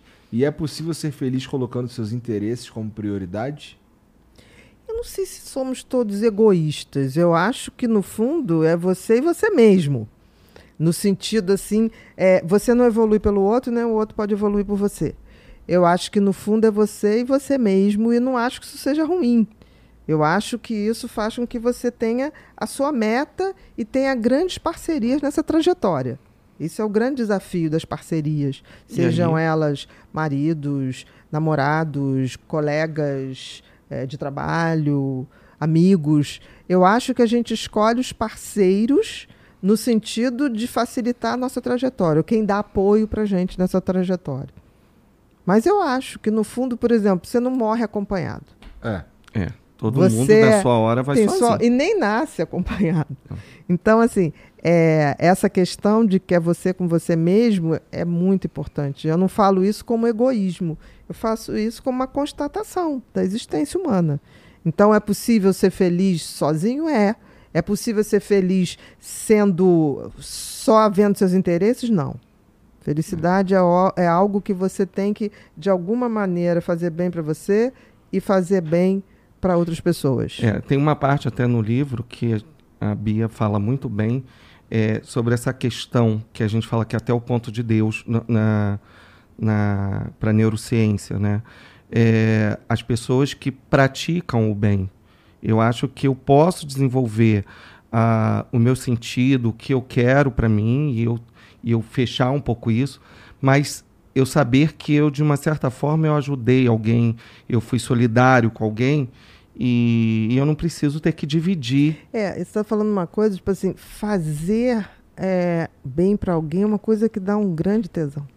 Muito. Verdadeiro, não precisa fotografar, não precisa botar em lugar Nem nenhum. falar pra ninguém. Se as pessoas se permitissem fazer isso, é uma coisa que dá barato. E vou Hum. te dizer, é algo que se você ensina numa criança, ela gosta de fazer. Ela gosta. Mas aí o que, que os pais falam? Não, não dá o seu brinquedo. Tá novo Exatamente. ainda. Criança adora. dar Dá o brinquedo coisa. quebrado. E se você É. começa a educar e ver a felicidade do seu filho, aquele brinquedo que foi tão bom pra ele, tá super inteiro, e, e ele vê a alegria daquela outra criança. É lindo É isso. lindo. Eu acho que a gente. a gente- talvez isso seja o egoísmo da gente não entender que essa questão da empatia, da generosidade é algo muito legal para o ser humano. Tá? A gente tem que descobrir o barato disso. Que a gente tem pouco, né, dessa cultura de eu vou dar a roupa que o tênis que já tá sem o cadastro, Não, o botão, ou, ou a camisa que tá sem botão. Isso daí não é doar. Né? Não. Isso é descartar. É descartar. Ai, com leve menosprezo. horrível. é horrível isso. O Just Brian mandou aqui, ó. Na invasão ontem, muitas pessoas estavam totalmente fora de si. Uhum. Há alguma diretriz do Ministério da Saúde quanto à obrigatoriedade de tratamento compulsório da população quanto à sua saúde mental? Uma grande parte da população surtada não é uma ameaça? Olha, é, isso é tão complicado porque a gente vive num país que a saúde básica é péssima. né? É, saúde mental ainda é um luxo, uma ostentação. É verdade. Então, assim, esse é um grande desafio que a gente tem, porque, assim, é, o que a gente investir em conhecimento, a gente vai poupar em saúde física e mental. E conhecimento que eu digo não é conhecimento de dar informação, é de dar capacidade de pensar. Capacidade de você despertar o teu dronezinho e se ver. Isso é revolucionário. É. Muito além. O Ren Ralph mandou mais uma aqui, ó. Quem tem toque fica com um prejuízo de quantos pontos de QI? O cara tá nessa de QI. Caso Olha- prejudique, é muito significativo? 10, 15 pontos, por exemplo? é muito ruim, não é que a pessoa não tenha o QI, é que ela fica tão envolta nos seus pensamentos, pensamentos. negativos que muitas vezes não tem condições de exercer a sua inteligência. Porque é prisioneiro. O E aí toque é um ele acha grande que ele prisioneiro. o QI dele. Exatamente. E não tem nada a ver uma coisa Não. com a outra. E esquece QI. O mais importante é a tua capacidade de abrir novas portas, é, de estudar. Assim, gente, estudar é uma coisa. O QI não vai ser o mais importante. A O tua importante é a sua capacidade de dar capacidade. soluções a desafios é muito maior que isso. Exatamente. E vai procurar um médico, amigão. Tá dodói. tá dodói. Agora, que atrapalha o toque? Muito, muito. É, E, e- e não atrapalha só a forma dele, né? Atrapalha em tudo. Atrapalha Na nos vida. relacionamentos, no trabalho, na vida. É, atrapalha como um todo. O toque é algo que paralisa mesmo as pessoas. Eu acho que é uma das piores doenças mentais. É uma Toque é prisão. É uma É prisão. uma prisão. O Cortes mandou aqui, ó. Salve, salve família. Cortes aqui. Boa noite, 3K. Doutora Bia e Alex. Vocês podem falar do impacto do café fora do horário correto? Opa! Passei por um período de cansaço durante o dia até que um profissional mandou eu cortar o café. Mesmo dormindo 8 horas por dia, eu não descansava e ficava batendo cabeça. É, isso é muito. é, com certeza, a gente deve. A, a taxa de café que seria ideal seria duas xícaras por dia. E antes das 15 horas, tá? Então, essa coisa de cafezinho toda hora, o café ele aumenta a produção de adrenalina, noradrenalina, dopamina, mas de uma forma muito pequena, por isso que ele vai tendo que tomar várias. E o que acontece é que você diminui a qualidade do sono, sim. E o que, e o que na verdade, você fica ali preso é porque quanto mais cafezinho, mais acordadinho você fica. E você vai e você vai aumentando a produzindo. dose. Então, naturalmente, os escritórios têm muito café, muita coisa assim, porque você vai se mantendo, né? Tanto é que quando, ah, tô, tô cansado, quero me exercitar. A minha Nutri, ela passa para mim um pozinho que tem pimenta, Cafeína. cafeína. não sei o quê. Realmente me dá uma ligada maior na hora de malhar, Mas entendeu? você só pode Mas usar não isso posso se usar for isso malhar, se eu for tem gente malhar, que usa exatamente. isso e não faz nada. E agora Mas- você mas imagina quem, você quem malha tomar... é só os velhos, cara. Vocês agora treinam. Ó o etarismo, hein? Vocês Ó. treinam. É, É, é, a treino, gente é treina, verdade, é é verdade, é verdade, é verdade, é verdade, verdade. é Então, assim, é, o que a Bia falou, no máximo até 3 horas da tarde, porque ele te vai te Agora, tem gente que tem uma reação contrária. Tem gente que toma café e dorme. Pois é. Mas é raro. Não é a regra, tá? É raro. Tem, te- teve um dia que eu tava passando no mercado, aí a moça veio e falou comigo assim: Ah, eu tava levando café lá de uma marca, ela falou, ah, é maravilhoso, então, não sei o que. Eu falei, é, a gente só tem que tomar cuidado. Aí falei isso, até. acho- Aí ela, eu não tenho nada disso, não. Eu chego, saio daqui desse mercado, chego em casa 10 horas da noite, tomo um café e, E vou dorme. dormir. É, tem gente que é assim.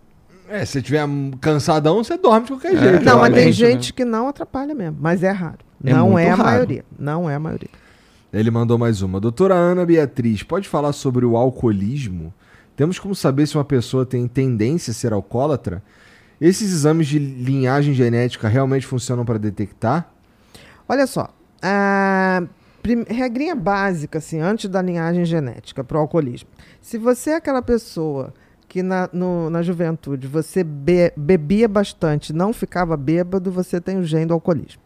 Por quê? Porque o gene do alcoolismo é aquele que metaboliza mais rápido o álcool no fígado.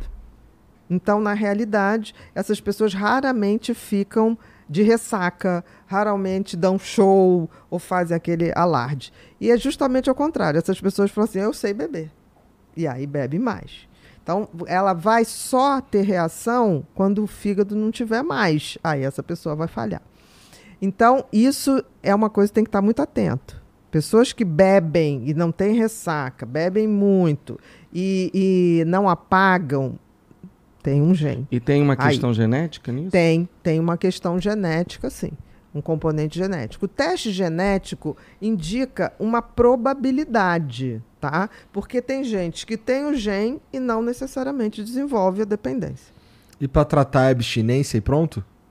Dependendo do grau, sim. Não tem como. Tem coisas assim, é, álcool, é, crack, é, cocaína. Tem coisas que se você rompeu a fronteira, é, você acionou genes de dependência, não tem outra alternativa. Não tem essa coisa, ah, vou de reduzir. Não, não vai reduzir. É. Porque chega uma hora que teu organismo já ele vai pedir mais e mais e mais e mais. É como se ele se acostumasse àquele efeito, aquele... é, o álcool, isso pode acontecer com açúcar também.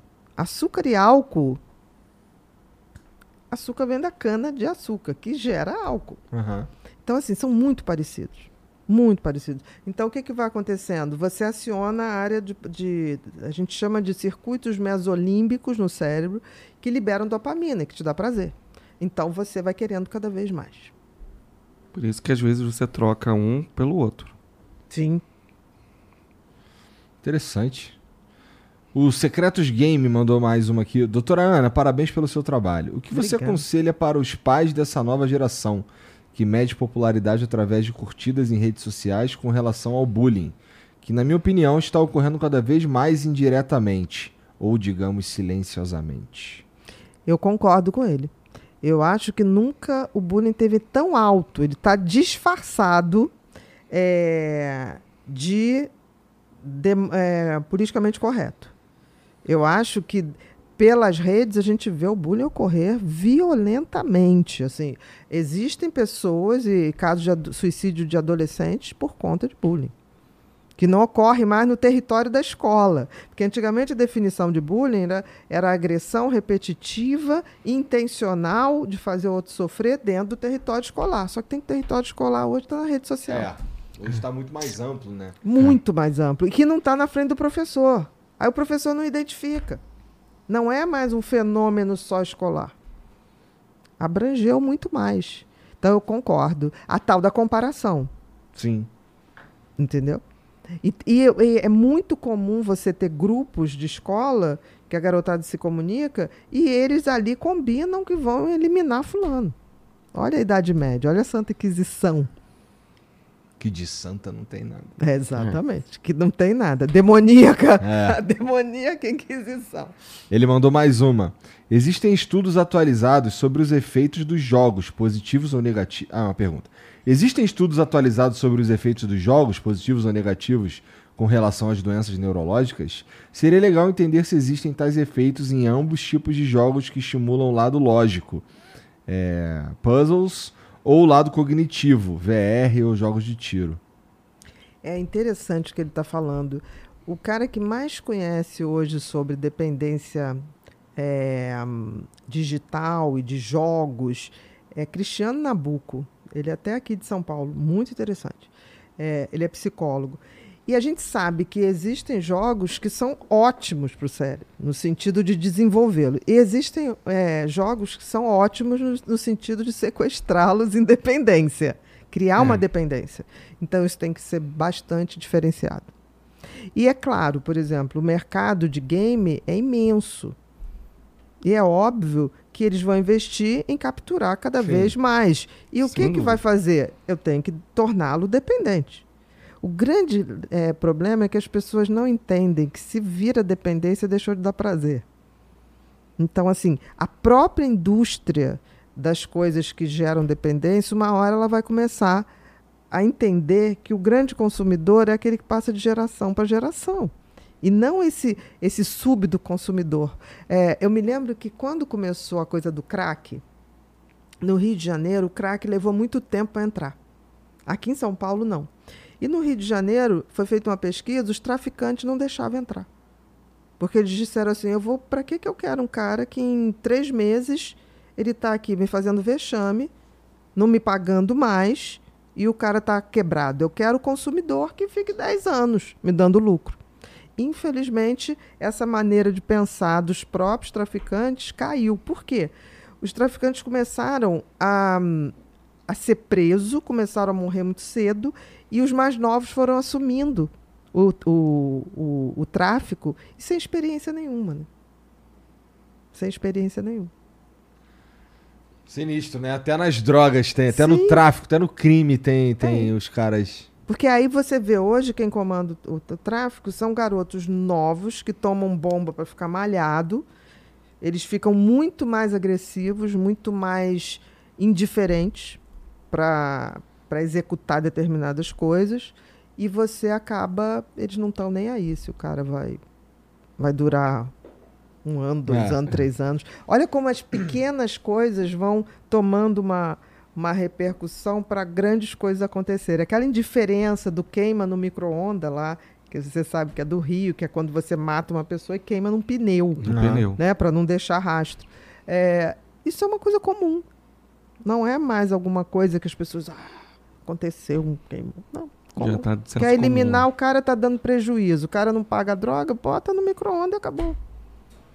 Sinistro, né? É A gente sinistro. acostuma com as paradas sinistras. Mas é isso que eu estou falando. Você banalizar as coisas, a violência, a quebra de regras, dá nisso. É. A civilidade perde. Perde muito com isso. Bi, Alex, obrigado por virem aí. Obrigado pelo Valeu. papo. Obrigado você. É, bom, antes da gente terminar, fala aí tuas redes sociais aí, onde é que encontra os teus livros e tudo Os mais. meus livros estão nas grandes livrarias e na Amazon.com. Tem todos lá, né? É, minha- o Instagram é Ana Beatriz 11, o Facebook é Doutora Ana Beatriz, o YouTube é Ana Beatriz B Silva, TikTok é Doutora Ana Beatriz 11. Boa. Lembra de tudo, gostei. Ela lembra. Eu... Bem, a minha rede social é Alex Psicólogo e no Facebook também, tanto no Instagram como no Facebook. Mais Alex organizado. Psicólogo. É, Mais e o YouTube, na verdade, é também Alex Psicólogo, alguma coisa assim. É, não sou tão assim quanto ela. E quem quiser saber mais sobre neurofeedback, a gente tem o Superando TDAH, que a Bia participou também, e encontra na Amazon também. Tá, beleza. Amazon.com hoje é uma. É a maior É, rede que tem. É de vender livros. de vender é, livros. assim, Porque as livrarias estão fechando, né? Isso é uma coisa que dá uma tristeza. Mas eu acho que vem o renascimento. Como tem essa Tomara. garotada que. Não, o podcast está dando essa esperança. É verdade. Tudo bem, mas. É, Tem gente querendo algo- mais. E isso Vamos é ver se isso maravilhoso. transporta para os livros também. Olha, tem aumentado muito. Outro dia eu estava numa reunião com, com o meu chefe, com o meu editor-chefe, é, e ele falou assim: Bia, escreva para adolescentes. Eu falei, pô, as crianças, eu vou para criança, para adolescente. Aí ele falou: tem um mercado que está se abrindo de adolescente. Eu falei, me dá uma ideia do que está acontecendo. Aí ele mandou vários livros. Cara, muito interessante. Eles estão de A a Z, assim, mas muito ficção. Eles são ficção. É outra batida. Ficção é outra batida. Entendi. Mas, gente, muito obrigado por virem aí. a você. É, foi ótimo. E, bom, a gente. Você que tá assistindo aí, ó, segue os caras nas redes sociais aí. Segue a gente também, tá tudo aqui no comentário fixado e na descrição. É, e a gente se vê amanhã. Amanhã no meia meia show. Amanhã tem meia meia show meio-dia. Meia, meia show, adorei isso. É, porque é tudo meia, entendeu? Tá bom, tá bom. É. Começou meia. no meio do mês. né? Tá, meia, meia show, gostei. No meio do dia. Meia hora. É só meia hora. É isso aí. Gostei. No meio do mês, Do meia meio do hora, no mês, meio da é. hora. Tudo isso aí. Então, ó, é, é isso. A gente se vê amanhã no Meia Meia Show. Um beijo pra todo mundo aí. Tchau.